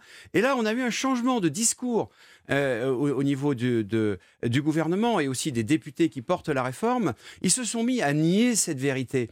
Et là, je pense sincèrement que c'est contre-productif parce que par ailleurs, les chiffres qui avaient été publiés par le ministère du Travail en décembre, dans un document du 11 décembre, et toutes les études qui sont faites, et notamment l'étude d'impact, prouvent, montrent, objectivent le fait que les femmes mères de famille sont plus touchées par la réforme. Ont-ils nié cet argument, François Omril, ou alors est-ce qu'ils ont mis en avant d'autres arguments Par exemple, c'est celui qu'on a entendu, qu'on entend encore, et est-ce qu'ils portent euh, chez, euh, chez ces, ces Français que vous représentez le fait qu'il faille sauver le système par répartition? Ça, c'est la deuxième version. Vous savez, on a eu en fait un, roman finalement dans cette affaire avec plusieurs chapitres. Le premier chapitre, je crois, c'est c'est le vrai, hein, c'est celui qu'on nous donne au mois de mai, entre les deux tours des élections, la présidentielle et législative, où on y dit bah, finalement euh, l'État n'a plus de marge de manœuvre budgétaire suffisante pour pouvoir financer ses politiques publiques. On parle de l'hôpital, on parle de l'éducation. Donc moi, tout va bien. Euh, Je considère effectivement qu'il est de la responsabilité de l'État euh, d'avoir des objectifs sur ces sujets-là. Et, de financer et avec ses les de le économies l'hôpital, la justice. Mais tout à fait. Mhm. Euh, euh, mais là où comme ça, ça commence un peu à coincer, c'est qu'il dit bah, on a fait une analyse macroéconomique, il n'y a qu'un seul moyen de récupérer un peu d'argent, c'est de faire travailler plus longtemps les gens. Et là, j'ai dit stop, non, on a, on a quand même un problème. Parce que euh, les subventions aux entreprises euh, ont quasiment doublé en 8 ans. Donc moi, j'ai rien contre le fait que subventionne les entreprises. Mais il faudrait quand Surtout même. être- qu'il y a une pression fiscale qui n'est pas anodine. Ok, mais de toute façon, euh, qu'on- qu'on- ok, qu'on- attendez, qu'on- c'est- pas un détail. qu'on- oui, suis- non, c'est pas un détail. C'est pas des cadeaux qu'on fait aux entreprises. Il y Mais- a une pression mais qu'on fiscale ait de réelle. l'économie. Moi, je suis pour, euh, d'ailleurs. Par ailleurs, on le revendique sur un certain nombre de sujets, mais il ne faut pas non plus faire n'importe quoi. On a beaucoup lutté contre le CICE, etc. On considère que, dans une certaine mesure, il y a beaucoup de gabegie sur la façon dont on aide les entreprises sans discernement et surtout sans conditionnalité. Donc, on est sur ce Et on voit bien, parce que l'élec- l'élection législative s'est passée, il n'y a pas de majorité présidentielle absolue. Et donc, tout d'un coup, on change de discours. Et ça devient le système est en danger. Mais là encore, je dis, vous savez, nous, nous sommes quand même des interlocuteurs crédibles sur le sujet. Nous gérons les, les- les dispositifs de retraite complémentaire. On sait prendre les décisions, parfois d'ailleurs impopulaires, pour que justement les équilibres soient maintenus dans le cadre de ce que nous contraint la loi, c'est-à-dire un niveau de réserve Bien suffisant, Mhm. euh, 50% des prestations à 15 ans, etc. Enfin bref, je ne rentre pas dans ce détail-là. Donc on est quand même des gens responsables. Et aujourd'hui, vous venez vers nous avec des arguments que vous mobilisez tout d'un coup, là, à la rentrée en septembre, et nous, on vous dit que vos arguments ne sont pas bons. Donc vous, vous avez vu sur ces plusieurs mois ou- semaines la volatilité de ces arguments présentés par l'exécutif. Ce sont des arguments de circonstance, ce sont des éléments de langage pour essayer de s'adapter finalement à l'évolution de l'opinion. Mais vous croyez que le président de la République a le choix de faire ou de ne pas faire une telle réforme? On dirait que vous pensez qu'elle lui est imposée. Si moi je pensais qu'il n'avait pas le choix, je ne serais pas dans cette opposition-là. Voilà, je le redis. euh, euh, et- et cette réforme n'a de sens que dans la mesure où l'État s'est privé des moyens nécessaires à sa politique publique en les allouant à, j'ai parlé des subventions aux entreprises, à d'autres sujets, et donc il vient sur le- les, les gens du travail, sur les salariés, les agents de la fonction publique. Il dit bah, finalement, travaillez plus, et, et- Donc vous pensez allez m'apporter une ressource supplémentaire. Des économies sur le dos des salariés? Mais c'est très exactement ça. Et d'ailleurs, on en a la preuve, la suppression des 8 milliards de cotisations sur la valeur ajoutée des entreprises. Pourquoi le faire au même moment où on s'apprête à lancer les consultations sur le, euh, ce, ce- ce- ce décalage de l'âge de départ à 64 ans Franchement, c'est grossier. hein. Euh, le gouvernement en a plein la bouche du partage de la valeur. Franchement. Or, il fait l'inverse en matière de politique, c'est-à-dire qu'il augmente, euh, il diminue la valeur apportée au travail et il augmente la valeur apportée aux entreprises. Parlons-en. Euh, François Omrel, ça c'est un vrai sujet, ce qui est appelé la, la valeur euh, travail ou le rapport au travail. La gauche répète à l'envie que les Français ne veulent plus travailler ou en tous les cas veulent travailler différemment. Hier, à votre place, Sandrine Rousseau revendiquait un droit à la paresse. Pourtant, ce matin, dans les échos, une enquête de l'Institut Montaigne dément l'idée d'une rupture entre les Français et le travail. Mais alors, qui dit vrai selon vous? Bah, celui qui dit vrai, c'est celui qui parle au nom de la CFE-CGC. C'est celui que vous avez Ah, vous en avez le face monopole de la vérité Non, pas du tout. Mais j'ai ma vérité. évidemment. Alors, moi, quelle est-elle moi, vous savez, je le dis souvent, le dialogue social, c'est un espace dans lequel chacun est porteur de sa vérité. Et il faut avoir l'intelligence et le courage de les confronter, de les affronter, et si possible, de les comprendre. Donc, en fait, moi, ce que je veux dire, c'est que la vie au travail n'est pas plus facile aujourd'hui qu'il y a 10 ans ou qu'il y a 20 ans. Au contraire. Nous, avons de- des, des moyens d'objectiver ce sujet-là. C'est l'augmentation des risques psychosociaux, par exemple. C'est le taux d'arrêt de maladie dans des catégories dans le- lesquelles on n'avait pas l'habitude d'avoir ces taux-là. Donc on voit bien qu'aujourd'hui, c'est difficile en fait la vie au travail et c'est difficile de rentrer dans le Personne travail. ne le nie, mais selon cette étude pour laquelle 5000 actifs ont été interrogés, 77% se disent satisfaits de leur travail. Est-ce que nous ne sommes pas en train de repeindre en noir tout ce rapport au travail et au monde du travail aujourd'hui? Et moi, je pense que 100% des gens devraient être satisfaits de leur travail. Ah Oui, mais ça, c'est dans un monde idéal, monsieur Bien Amril. sûr. Après, il faut comparer les chiffres dans leurs évolutions. Et effectivement, nous, nous sommes les témoins de personnes qui, dans leur environnement de travail, euh, au, au sein même de leurs collègues, ben, nous font remonter quand même tout un tas de, de problématiques, de pression de l'organisation, de, de, de déficit de moyens pour atteindre les objectifs. C'est ça aussi, vous savez, toute la problématique de l'injonction paradoxale. On demande aux gens de faire tel type de choses et on ne leur donne pas les moyens d'atteindre leurs objectifs. Ça, c'est quand même quelque chose de notre société d'aujourd'hui qui a mis toute la pression à travers les organisations sur la réduction des coûts. On vit dans la société du meilleur rapport qualité-prix. Et ça, c'est pas une société effectivement très engageante dès l'instant. Mais là, vous nous parlez de changer le monde alors et la façon de travailler euh, plus largement. Peut-être euh, une proposition pragmatique. Qu'en pensez-vous, François Omril? La fameuse semaine de 4 jours, elle revient sur le devant de la scène. Il y a une expérimentation à l'URSSAF de Picardie. Est-ce que ça peut être, euh, non pas la panacée, mais une solution, la semaine des 4 jours? Oui, nous on le pense. hein, euh, on pense que ça fait partie des dispositions qu'il faut examiner avec attention. C'est pas nouveau. hein, il y a plus de 30 ans, un certain nombre d'entreprises ont expérimenté. Mais ça suscite euh, l'envie parce que là. Ah oui, bien sûr. Euh, Moi, ce Ah, que je sais, c'est oui. que partout où on l'a mise en place, euh, le retour en arrière est très très difficile. Et ça Ah. impose une organisation d'une certaine façon un peu plus efficace, dont on peut mesurer euh, assez rapidement les bienfaits. Après, tout ça nécessite de passer par la négociation d'accords, bien entendu, suivant qu'on soit dans les services, dans l'industrie, dans le commerce. Ça ne se comprend pas et ça ne s'applique pas de la même façon. Mais c'est quelque chose à examiner. Bien sûr. vous pense. parlez de négociations, François Omri. L'ancien président de la République, Nicolas Sarkozy, affirme que sur les retraites, il faut y aller maintenant. Il apporte son soutien à la réforme. Il est cohérent avec la droite, qu'il a toujours incarnée d'ailleurs. Et il dit ceci dans le Figaro Magazine plus vous négociez, plus vous mobilisez la gauche qui pense que vous allez céder, et plus vous démobilisez la droite. En gros, il faut y aller maintenant. Et il a raison, les négociations n'ont- pas donné grand-chose quand même quand on vous entend. Moi, vous savez, je, Même si elles sont nécessaires. J'aime pas beaucoup commenter les, les déclarations des personnalités politiques, mais là, en l'occurrence, l'ancien président de la République vient nous démontrer que cette réforme est exclusivement politique. Parce que sur le plan technique, moi, j'invite quiconque. Il y a une à- réforme qui n'est pas politique. Oui, bah, ben, l'est totalement, Oui. mais le gouvernement a tenté de nous faire croire qu'elle était technique. Et tout est là, en fait. Mais si vous regardez, pas plus tard que ce matin, encore un article dans La Croix euh, qui rapporte Hmm. euh, un professeur d'économie de Lille, en fait, cette réforme euh, sur le plan technique n'est pas justifiée et en plus elle est très injuste. Donc euh, il n'y a pas une seule personne qui soit un peu expert du dossier, qui ait, pour tout dire, euh, suffisamment d'autorité pour s'exprimer sur le plan technique, qui défende cette réforme. Donc elle est totalement politique. Alors moi, ça me dérange pas que les gens fassent de la politique, Mais, politique le pour fassent. obéir à qui ou à quoi? Je ne comprends pas. Il y aurait des recommandations euh, qui, qui viennent d'où? De, de la Alors, Commission européenne, de Bruxelles? Il faudrait faire oui, comme mais les ça, autres on pays le sait, il y a un cadre. Il y a, enfin, la France gouverne dans un cadre relativement Oui, contraint. nous sommes pas dans le cadre, dans le cadre du semestre européen, on le sait, avec le plan national de réforme. Enfin, tout, tout, tout ça est public en fait. hein. Ce sont des recommandations hein, qu'on peut suivre ou pas. Mais ce sont des recommandations qu'on peut suivre ou pas. Et moi, ce que je pense, pour le coup, euh, pour répondre très précisément à cette question, c'est pas nouveau, c'est déjà beaucoup commenté, et qu'aujourd'hui, le gouvernement, le pouvoir, Emmanuel Macron, il a le choix entre deux choses soit défier un peu la Commission européenne, soit défier beaucoup son peuple. Ah, vous Et- pensez que c'est un choix aussi manichéen? Ah, c'est très exactement ça, oui, je le pense, oui, tout à fait. Qu'est-ce qui va se passer maintenant? Parce que le débat dans l'hémicycle commence le 6 février prochain. François Omri, le, le débat il va se tenir au Parlement. C'est le cœur battant de la euh, démocratie. Et si le texte est adopté, c'est la fin de la partie? Vous rangez vos, symboliquement évidemment vos armes? C'est terminé.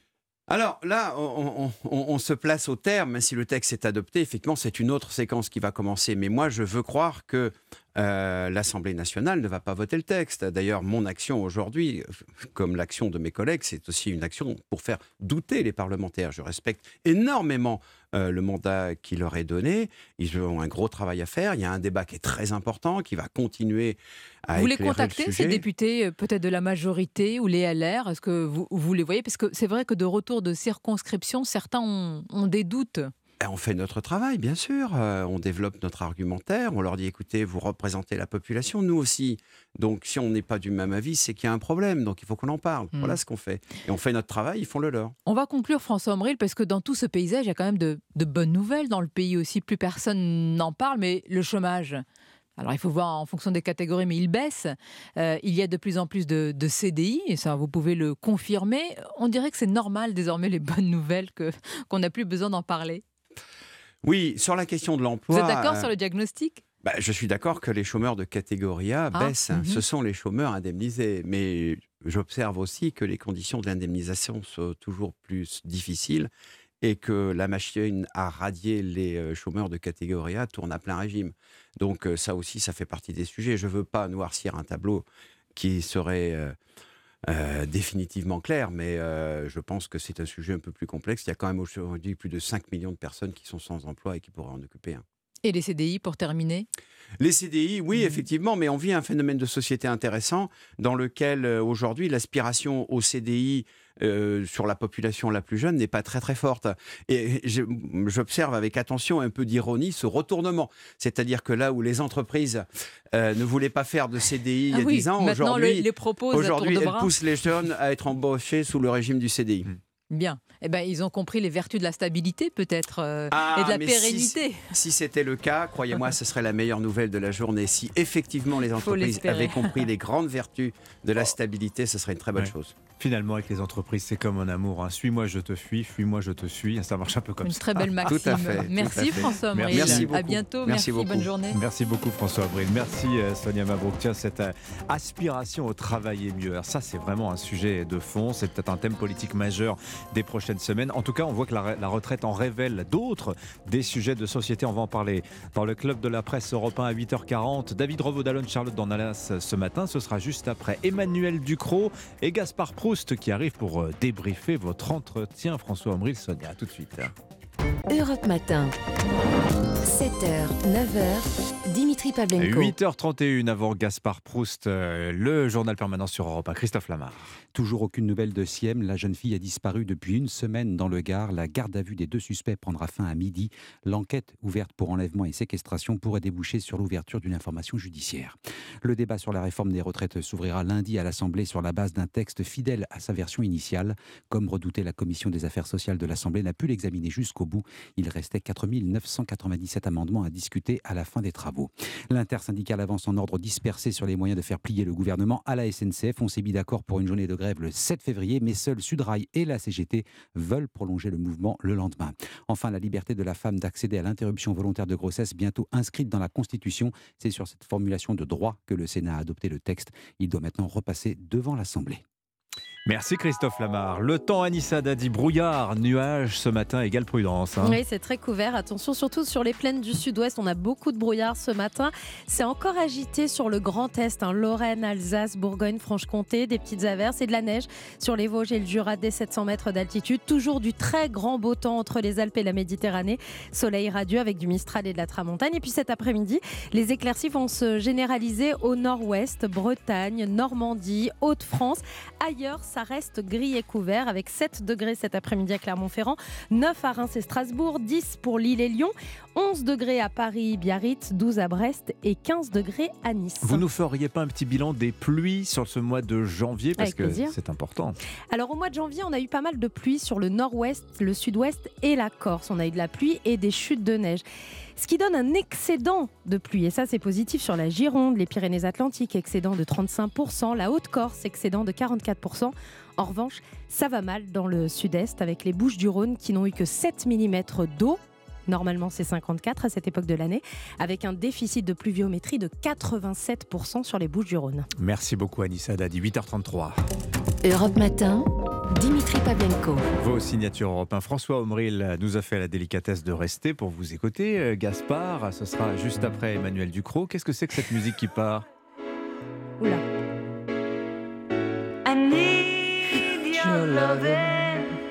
Ça va Gaspard? On vous dérange pas? Vous trouvez pas qu'on parle pas assez du réchauffement et de l'urgence climatique ici? En revenant de chez moi, là, je suis passé devant un potager participatif. Qu'est-ce que c'est beau en fait il y avait des palettes comme ça, agglomérées les unes sur les autres, avec des plantes qui poussaient en vrac, là, avec une petite pancarte espace de créativité naturelle. J'ai attrapé une fleur, je sais plus si c'était un pissenlit, un myosotis ou un trèfle, j'y connais rien. Et j'ai marché jusqu'ici en arrachant les pétales, elles-mêmes un peu, beaucoup, passionnément. ça, ça va Gaspard? Vous êtes sûr que vous voulez pas voir un médecin Non, Dimitri, Mais- hier, j'ai trouvé le seul et l'unique médecin qui marche, l'amour. Oh. J'ai rencontré une nana, je suis incapable de faire une chronique ce matin. Elle m'a dit quitte cet endroit, je, te re- je vais te trouver une pige sur Mediapart. C'était Sandrine Rousseau, c'est ça? Mais de quoi je me mêle, Dimitri Sandrine, euh, est quand même paxée. euh, Vous pensez que ça ferait plaisir à son mec d'apprendre via les médias que ce qui reste de leur relation tient désormais dans un petit sablier pour œuf à coque? hein Mais oui, j'avoue que c'est elle, c'est Sandrine, c'est Sansan. Oh là là. Ah ouais, sans sang. Eh ben, on s'est- dit en plateau hier, Ah, il se passe putain. un truc. J'arrête pas de penser. Excusez-nous, hein, on parlera de la difficulté à payer les factures d'EDF, d'autres entreprises de carrelage plus tard. Mais là, je suis, je suis amoureux, quoi. Je me sens, je me sens pas d'attaque pour parler du compteur Linky. Là, j'ai. Non, mais Dimitri, Anissa, on s'est textoté toute la nuit. Ah bon. Ah ouais, là, putain, c'est délicat. C'est délicat parce que là, il fallait la rassurer. D'abord, j'ai commencé soft. hein. J'ai envoyé des photomontages de Bardella dans une boîte à compost. et Eric Zemmour dans un train d'atterrissage direction la Kabylie. Puis comme je vois qu'elle mettait des petits cœurs et des likes, tu vois, j'ai- je monte en confiance. Je lui ai envoyé la vidéo d'un torero qui se faisait arracher le calbut par un taureau. Et là, elle me répond Ça m'exciterait presque. Là, j'ai senti que je pouvais lâcher les trottinettes. Ah, Ah, mais- non mais vous n'allez pas tomber là-dedans. ah pas mais vous. c'est parti en vrai Dimitri. On s'est envoyé toute la panoplie des trucs cochons écolo, des courgettes, des aubergines, du tofu. C'était euh, panier naturalia du sexto zadiste quoi. À un moment j'ai j'ai reçu un emoji toilette sèche. J'ai dit calme-toi Sandrine, calme-toi. Tu vois, à un moment, Sansan, elle me dit Mais comment on va faire, Gaspard, par rapport à ce milieu médiatique tellement intolérant et tellement sectaire? J'ai dit Sandrine, j'ai l'habitude, je suis un persécuté moi aussi. Mais il faut qu'on sorte de ce schéma patriarcal qui condamne les amours impossibles. Je- tu sais, Sandrine, on n'est pas obligé de payer pour le manque de courage de Roméo et Juliette. Ah oui. On a recroché, bon, on a recroché, mais une heure après, je lui ai envoyé la photo d'une boîte de Lego posée sur un de mes slips avec le texto Je sens que je suis en train de me reconstruire. Vous savez pas ce qu'elle a répondu? Non. Mais non. Attends-moi. Vous comprenez que ce matin. euh, Ah oui, c'est vraiment une histoire d'amour naissante Ah, avec Sandrine Rousseau. Bon, peut on, plus. on reçoit quand même François Omril, vous pourriez vous intéresser à lui un Ah, peu, bah oui, Gaspard. bah oui, François Omri, là, on présente plus le leader du groupe Hommage à Cool and the Gang. Mais non, c'est le président de la E CFE-CGC. Non, mais je savais, Dimitri Omril, je sais, c'est c'est une sorte de Daft Punk du syndicalisme à l'envers. Comment ça? C'est-à-dire que dans la rue, tout le, monde, tout le monde voit son visage, mais personne sait qui c'est. Vous voyez, c'est- Mais bon, moi je dis ça, je suis, je suis pas ici pour tailler des costards. hein. les jugements hâtifs, c'est pas mon truc. Vous l'avez remarqué.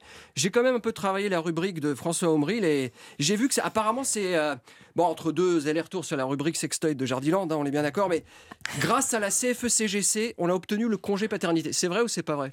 C'est vrai. c'est vrai. Eh ben voilà. Et, et bon, en même temps, si c'était pas vrai, j'aurais dit pour la chronique, c'est bon quand même. Et, et tu vois, et c'est avant, j'allais draguer dans les jardins publics en promenant ton chien. Maintenant, c'est en portant un gosse. tu sais, c'est le gamin en mitouflé façon quechua sur les pecs, là. Alors, c'est toujours une horreur quand tu vois le mec en train de porter un gosse comme ça. T'as envie de lui dire, mais fais-toi greffer des seins tant que tu y es, connard. Enfin bon. Tu vois, et moi je fais, je fais pas ça, moi je le carre dans la poussette, le mioche, tu vois, biberon de lait, trois Lexomil, toutes Oh les nanas qui rappliquent. Oh, comme il est sage Et moi je réponds, c'est parce que je suis quelqu'un de rassurant. tu aimes être rassuré? Bah, Ah. Non, Et je- du coup, Sandrine, vous l'appelez Sansan Elle vous appelle Gaga ou Sans Sans sang, sang et gaga. euh, sans sang. Sans sang et Je, je gaga. cherche une rime en hip encore, et à part la tulipe, j'ai pas trouvé. Mais semaine prochaine, mais Gaspard promise. Proust. Merci Gaspard Proust. Merci sur à vous. Europe. François, keep the good job, uh, good Ouais. work doing. Je sais plus comment on dit. Ok.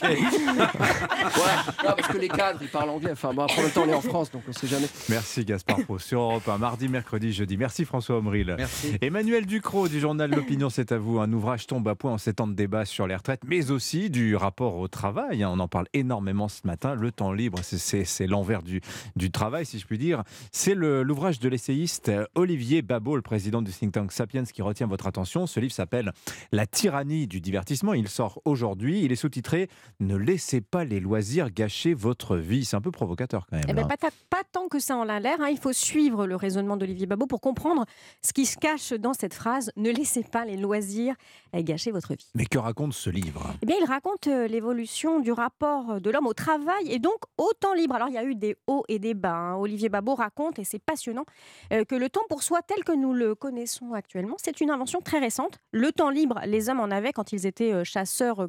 Cueilleurs, mais ils le consacraient au groupe. Et puis, euh, plus du tout au néolithique avec l'invention de l'agriculture. Là, le travail s'est confondu avec la vie, ça ne s'arrêtait jamais. Mhm. Au Moyen Âge, et ça c'est une idée euh, qu'on n'avait pas vraiment, il y avait 130 jours fériés par an. Ah oui, 130 Oui, oui. jours. Cinq euh, semaines de congés payés les week-ends, ça correspond à ça. Ouais, c'était, on travaillait finalement euh, assez, assez peu, Oui. enfin pas autant qu'on le pensait. La révolution industrielle a sonné le glas du temps libre revenu dans nos vies après la Première Guerre mondiale. Ah oui, non, mais, mais avant, quand même, on pense à ça. Léon Blum, 36, c'est très très important. Il avait tout un discours justement sur les vertus démocratiques du temps libre, très très intéressant. En tout cas, Olivier Babot nous apporte des chiffres qui décoiffent. Eh oui, avant, pendant la révolution industrielle, on, travaillait- on travaillait 4000 heures par an. Aujourd'hui, c'est 1400 heures. Au 19e siècle, le travail représentait 70% du temps éveillé. Aujourd'hui, en prenant en compte les 35 heures, la durée des carrières, l'espérance de vie, nous travaillons 12% euh, de notre temps éveillé. On n'a finalement jamais aussi peu travaillé qu'en France Ouais, et donc jamais eu euh, autant de dans l'histoire de l'humanité. Ouais, et donc jamais eu autant de temps libre, de temps pour soi, de temps pour nous. Eh oui, et le drame, le drame de l'homme, c'est que nous ne sommes pas préparés. Et c'est un piège pour des pans entiers de la société. Alors Olivier Babot décrit un phénomène vraiment intéressant. Le travail est de moins en moins central. Euh, dans nos vies, on lui trouve de moins en moins de sens. hein. On le voit bien euh, avec cette espèce de, désaffection pour le travail. Euh, mais cette perte de sens, elle contamine aussi notre temps de loisir. Le travail a laissé un vide que beaucoup d'humains n'ont pas appris à combler. Le temps libre, on le gaspille donc en ce qu'Olivier Babot appelle les divertissements, TikTok, réseaux sociaux, Netflix. C'est bien joli tout ça, mais ça ne remplit pas une vie. C'est pauvre. Ça participe même au désenchantement, à la perte de sens, à l'apathie. Ben, vous voyez, les loisirs qui tyrannisent, qui gâchent la vie, eh bien, ce sont ceux-là, des loisirs qui ne construisent rien. Et Olivier Babot les distingue des loisirs, euh, distingue donc les loisirs qui vous laissent vide et ceux qui vous transforment. La musique, la peinture, le sport, la vie associative, euh, que sais-je, ce qu'il appelle les plaisirs de qualité. Alors ça pourrait être, euh, apparaître snob, hein, ça ne l'est pas du tout.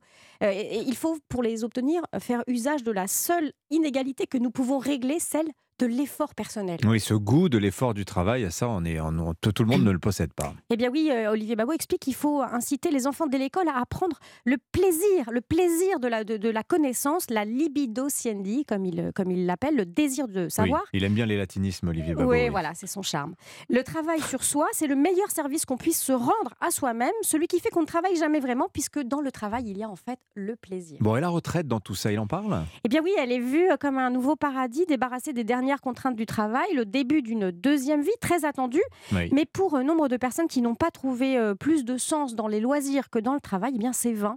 Ils vont peut-être quitter un boulot euh, très dur, usant, mais pourquoi faire? Bah, Président d'association, Ouais, par ben exemple. voilà, mais Voilà. Ça, c'est, ça, c'est un loisir qui construit. Ouais. Apprendre à profiter des loisirs plutôt que simplement se divertir pour oublier l'ennui, c'est du travail. Et c'est le travail de toute une vie finalement. La- Le livre est publié chez Bûcher-Chastel et je vous le recommande. La tyrannie du divertissement, signé donc euh, Olivier Babot. Merci de nous en avoir parlé, Emmanuel Ducrot. Information de dernière minute, on apprend que les, les policiers ont retrouvé le corps de la jeune Siem, 18 ans, euh, disparue dans le Gard il y a quelques jours de cela. On vous en parle évidemment plus en longueur tout à l'heure dans le journal de 9h. 8h42 sur Europe 1, votre club de la presse. euh, Dans un instant, David Revaud-Dallon, Charlotte Dornelas. À tout de suite. Europe Matin. 7h, 9h, Dimitri Pavlenko. 8h44 entre deux rounds du combat sur les retraites. Prenons un peu de recul sur ce qui se dit en ce moment sur le travail. Regardez avec François Omril de la CFE-CGC, il y a 20 minutes de cela avec Sonia Mabrouk, toute la conversation pratiquement tournait autour de ce rapport au travail des Français. Paresse contre effort, le nouveau clivage, titre ce matin par exemple le journal L'Opinion. Le dessin de CAC est assez drôle. Ça croque, euh, on, croirait voir Gaston Lagaffe qui dit il faudrait se battre pour le droit à la paresse, mais j'ai la flemme. eh bien, en fait, les Français n'ont pas tant la flemme que ça. Regardez cette enquête de l'Institut Montaigne qui paraît ce matin. Et Sonia Mabrouk en parlait également. Étude réalisée auprès de 5000 actifs. 77% des gens sont satisfaits de leur travail. Leur motivation, 1, la paye. Mais sur cet item-là, il y a beaucoup d'insatisfaction. La reconnaissance et les perspectives de carrière. Le sujet n'est pas tant de travailler moins, comme euh, le croit Sandrine Rousseau, peut-être, qui nous en parlait hier aussi, que le travailler mieux. Alors, c'est quoi travailler mieux? Et quelle sera aussi, quelle perspective politique cela va-t-il ouvrir au gouvernement qui, euh, comme Gabriel Attal l'annonçait hier, lance des expérimentations sur la semaine de 4 jours? On en parle avec euh, David Revaud-Dallon, l'homme invisible. Il arrive dans un instant. Il est, il est en train de courir dans les couloirs Il n'est d'Europe pas 1. là, mais il est déjà là. Il est déjà là. Et Charlotte Dornelas euh, de Valeurs Actuelles. Bonjour. Charlotte. Travailler mieux, c'est vrai que je, on- je faisais cette remarque hier que le débat sur les retraites a comme ouvert une sorte de boîte de Pandore. De nombreux sujets en sortent, par exemple la, la taxation des milliardaires, mais aussi le, le rapport au travail. Et alors, peut-être qu'il y avait cette fausse impression que le temps était venu pour les Français de revendiquer leur droit à la paresse. Semble-t-il, c'est un peu plus compliqué que ça. hein. Et bien sûr, et si, si d'ailleurs le sujet était celui-là, Sandrine Rousseau aurait euh, non seulement gagné les élections intermédiaires, mais pourquoi pas, ça aurait été élu euh, par les Français. Or, honnêtement, euh, Enfin, elle a été élue, elle est, elle est élue députée. Hein. Non, mais députée, Oui. bien sûr. Non, je voulais dire. Ces idées auraient sans doute un peu plus initialement. Euh, et et en, en- en réalité, le, le- imposer ce clivage-là entre paresse et effort me semble mais complètement à côté de la plaque. Et d'ailleurs, c'est ce qui m'a le plus étonné, on va dire, dans l'intervention de Nicolas Sarkozy, euh, c'est qu'il n'a pas l'air de comprendre que, que le sujet n'est pas là. En fait, Ce- ce n'est pas une question euh, d'abord de rapport au travail. Alors, je, je- Alors, je vous dois- évoquez l'interview que Nicolas Sarkozy a accordée au Figaro Magazine, dans lequel il revient sur sa bataille des retraite à lui en Alors, 2010, on va en parler. hein. Il, il revient sur sa bataille à lui et il presse la droite d'accepter euh, celle du gouvernement euh, actuel euh, en expliquant ne pas comprendre pourquoi il n'y a pas une défense évidente de ce projet.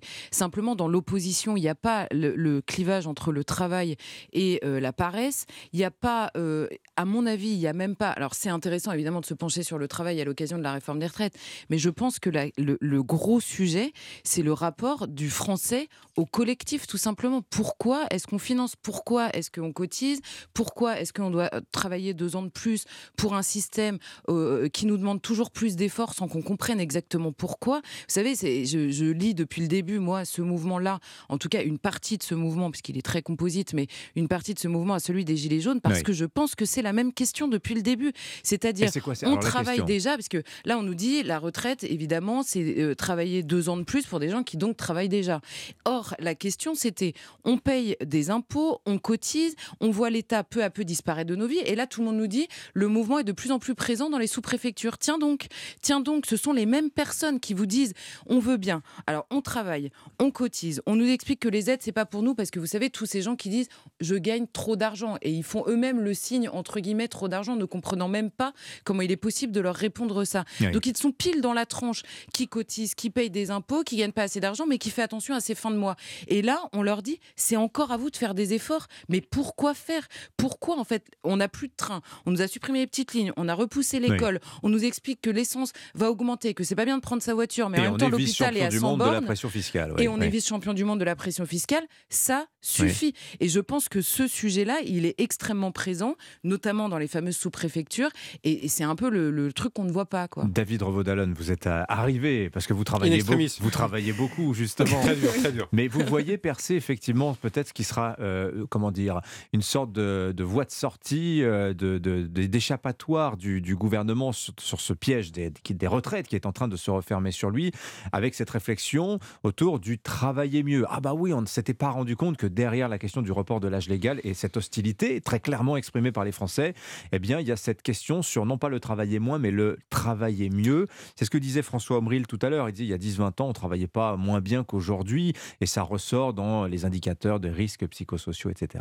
Ce qui est certain, c'est que euh, le gouvernement s'aperçoit, mais peut-être un peu tard, qu'il aurait peut-être fallu inclure euh, cette réforme des retraites dans une réflexion plus globale sur le travail, euh, sur la, sa rémunération, Sur euh, l'emploi des seniors, euh, sur l'emploi des seniors, sur l'entrée des jeunes dans la vie active. La D'ailleurs, le- démographie aussi, effectivement. D'ailleurs, oui. le, le président Macron, il a ça en tête, puisqu'en ce moment, il est en train de, réfléchir à tout un dispositif, euh, notamment euh, sur la question de l'enseignement, euh, euh, l'enseignement professionnel, sur lequel il veut mettre le paquet. Mais euh, voilà, peut-être aurait-il dû euh, organiser tout ceci avant et ces chantiers dans l'ordre. Alors après, sur le plan politique, euh, on peut se demander s'il aurait été bon, après avoir attendu cinq ans sans faire cette réforme des retraites lors de son premier quinquennat, d'attendre encore deux ou trois ans. Ça, c'est une question de choix politique. Mais sans doute, euh, s'il avait, si cette, voilà, s'il s'avère que le, le fait d'aller vite sur la réforme des retraites était stratégiquement incontestable, il aurait sans doute fallu vous savez, cette fameuse pédagogie dont on dit qu'elle n'a pas été faite, euh, beaucoup de voix dans la Oui. majorité, à commencer par François Bayrou,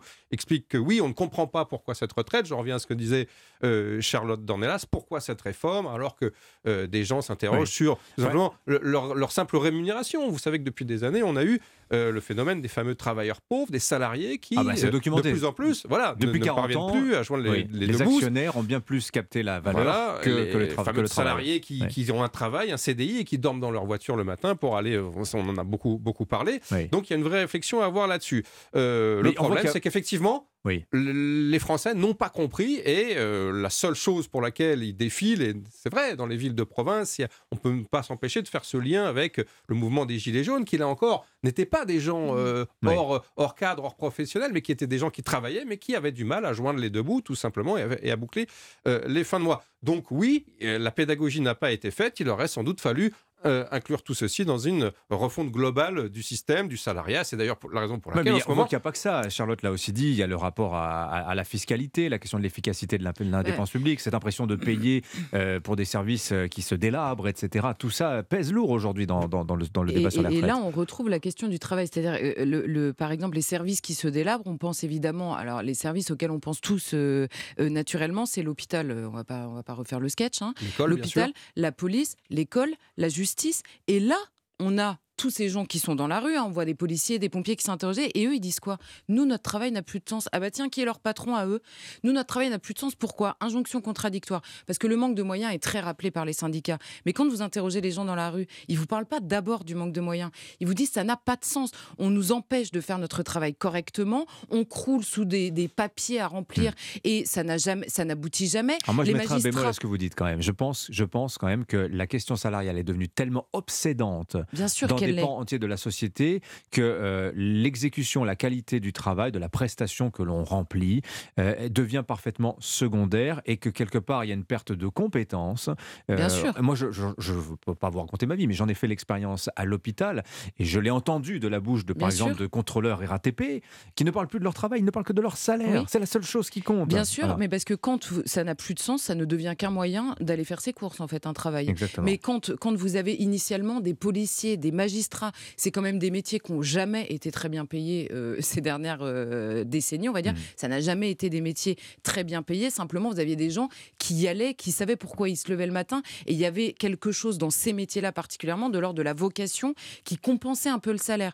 Or, ça, c'est vidé de sens totalement. Et tous vous le disent. Dernier petit point là-dessus, très rapide. N'oublions pas, et on l'a chroniqué quasiment chaque semaine depuis le début de cette année dans votre émission, euh, Dimitri. Euh, Il y a la question sans doute du sens, mais le salaire qui est attaqué, rogné de toutes parts, on l'a vu avec cette inflation euh, galopante, les prix à la pompe qui explosent, le prix des, euh, des loyers, le prix du panier alimentaire. Donc il est aussi normal, même s'il y a bien sûr cette question du sens de- du travail, pourquoi je me lève le matin, quelle est la mission notamment de service public que je remplis, il est normal que les gens euh, euh, se sentent complètement euh, paupérisés et complètement en, Et être- perdition salariale. On, on a évoqué l'interview de Nicolas Sarkozy au Figaro Magazine. Alors, en fait, c'est pas tout à fait une interview, c'est un long papier. Raymond Soubi, son ancien conseiller social, intervient. Mais alors, c'est très intéressant ce papier parce que, en gros, c'est un peu la masterclass de Nicolas Sarkozy sur comment on fait pour euh, réformer les retraites. Alors, déjà, il nous raconte euh, le soubassement de cette réforme. Il rappelle que la, sur, la crise de 2008 surgit, le pays s'endette, la croissance espérée euh, n'a pas lieu, la dette française menace d'être attaquée par les marchés et donc on n'a pas le choix. Il faut travailler plus pour augmenter le potentiel de croissance. Et donc, le plus simple, c'est de reculer la borne d'âge. C'est donc la contrainte économique qui commande, soit à peu près comme aujourd'hui. Sauf qu'Emmanuel Macron, aujourd'hui, ça ne l'assume absolument pas, David Revaud-Dallon. Parce que là, j'entends déjà la, la critique arriver. Ah bah voilà, perte de souveraineté totale, c'en est la preuve. Non, mais je crois que Nicolas Sarkozy, alors, euh, il défend bien sûr euh, son action, il revisite lui-même. la euh, méthode, parce qu'il explique la méthode, comment on réforme aussi. Alors, il Négocier, c'est une erreur, en fait. Il l'avait un peu dit dans le, dans le, dans le journal du dimanche, souvenez-vous, dans Oui, l'interview que avez vous avez raison. accordée. Alors, il avait beaucoup valorisé, bien sûr, sa propre action, sa propre réforme. Et Dans surtout, il laquelle il disait il faut faire 63 ans, c'est plus facile que 64 Voilà, mais lui, il 65. disait surtout que l'important n'était pas tant 63, 64 ou 65, de la- que de la faire rentrer rapidement euh, en vigueur. Et ça rejoint évidemment ce qu'il dit dans l'extrait que vous avez cité, et très clairement, euh, dans l'entourage du président, dans l'entourage euh, des grands ministres en charge de cette réforme, on ne s'en cache pas. On explique que les marchés regardent à la virgule près les amendements qui sont en train euh, d'être déposés à l'Assemblée nationale, le déroulement des débats, le fait de savoir si le gouvernement va lâcher ou pas. Il a déjà lâché un certain nombre de choses. Vous citiez les, euh, les 63 ans et 64 ans avec la clause de mais il va évidemment y en avoir d'autres dans le débat. Mais bien sûr, c'est la conjoncture économique qui justifie euh, avant tout cette réforme et le fait que Emmanuel Macron ne l'ait pas assumé ou l'ait à moitié assumé ou est surtout oscillé entre plusieurs explications. D'abord, c'était pour permettre de financer bah, les services publics dont on parlait à l'instant, un certain nombre de politiques publiques, puis finalement de sauver le régime des retraites, de la même manière qu'il expliquait il y a quelques semaines ou quelques jours que c'était une réforme très juste avant d'expliquer, de convenir que cet argument ne convainquait absolument pas l'opinion, loin de là, qui se sentait même, pardon euh, l'expression un petit peu enfumée par, cette, à par fait, cet ouais. argumentaire, et en est venu finalement au- à l'explication sur laquelle bah, tout simplement il fallait sauver le régime euh, purement et simplement. Charlotte Dornelas. Mais non, mais on peut, on peut comprendre ce, que, ce, que, ce qui m'a vraiment fasciné, c'est qu'on a l'impression que Nicolas Sarkozy a l'impression que le, que le pays s'est figé en 2010. Mais il y a beaucoup de choses qui ont changé depuis. Énormément de choses ont changé. Notamment, moi, je comprends pourquoi Emmanuel Macron n'a pas été sur ce terrain. Comment vous allez expliquer aux Français qu'on a un problème gravissime avec 12 milliards après les années qu'on vient de passer? Ça, c'est vrai, que- dévastateur. Après, non seulement le- la- Les l'argent magique du. Covid, Ouais. le quoi qu'il en coûte, mais même là, la guerre en Ukraine, quoi. Alors on débloque des chars, des avions, pourquoi pas, et des... mais, mais on a un problème avec 12 milliards. Mais comment voulez-vous qu'on le prenne au sérieux? Évidemment qu'il ne peut pas aller sur ce terrain-là. D'autant plus que- Évidemment, en plus plus- du reste. Mais D'autant plus l'explication selon laquelle cette réforme est aussi en partie euh, motivée par le regard des marchés, des agences de notation. Vous imaginez bien que Ah, du point de vue du français, Ah oui. euh, qui a 7, euh, 70% ou 80% Il a bien est compris opposé à la réforme, hein, mais il voilà, l'entendra pas, c'est quand même difficile à, à avaler. Merci à tous les deux, Charlotte Dornelas, Valeurs Actuelles. Et David Revaudalon, le journal du dimanche. Bonne journée à vous. 8h57. Allez, place à Philippe Vandel. Culture Média sur Europe 1 démarre dans 5 minutes. Bonjour Philippe. Bonjour Dimitri. Allez au programme. On va parler des combattants de série à succès de TF1 qui devient une série à succès mondial. 55 millions d'heures de visionnage en 10 heures sur Netflix et c'est pas fini. On sera avec la productrice des combattants, Iris Bûcher. On se demandera qu'est-ce qui se passe et c'est une bonne nouvelle. Pourquoi les séries françaises sont de plus en plus vues dans le monde On sera avec Peut-être le rédacteur du film français. simplement. Oui, mais parfois elles étaient bonnes et non vues, ou alors peut-être qu'elles sont meilleures qu'avant. Il y a aussi Lupin qui a cartonné, il y a aussi euh, beaucoup de choses. Il s'appelle François-Pierre Pellinard Lambert, il est du film français. Et puis une série absolument incroyable euh, à voir sur Prime Video à partir de demain, réalisée par Ziad Doueri qui sera notre invité, c'est le réalisateur de Baron Noir. Ça se passe pendant la guerre contre Daesh en Irak avec les forces spéciales et pour la première fois on les voit travailler. Ils ont travaillé l'équipe en collaboration avec l'armée française. Tout est vrai, tout est réaliste et c'est pas non plus un clip de propagande, c'est absolument saisissant. On était complètement accro. Et c'est avec Nicolas Duvauchel que Ouais. nous recevions hier. Entretien à réentendre sur europe1.fr. Merci Philippe, bonne émission. À tout à l'heure. L'info continue sur Europe 1. euh, 18h Laurence Ferrari, Punchline, midi Romain Desarbres. L'antenne d'Europe 1 vous est ouverte bien sûr. 39 21 à demain matin, 7h. Bye bye.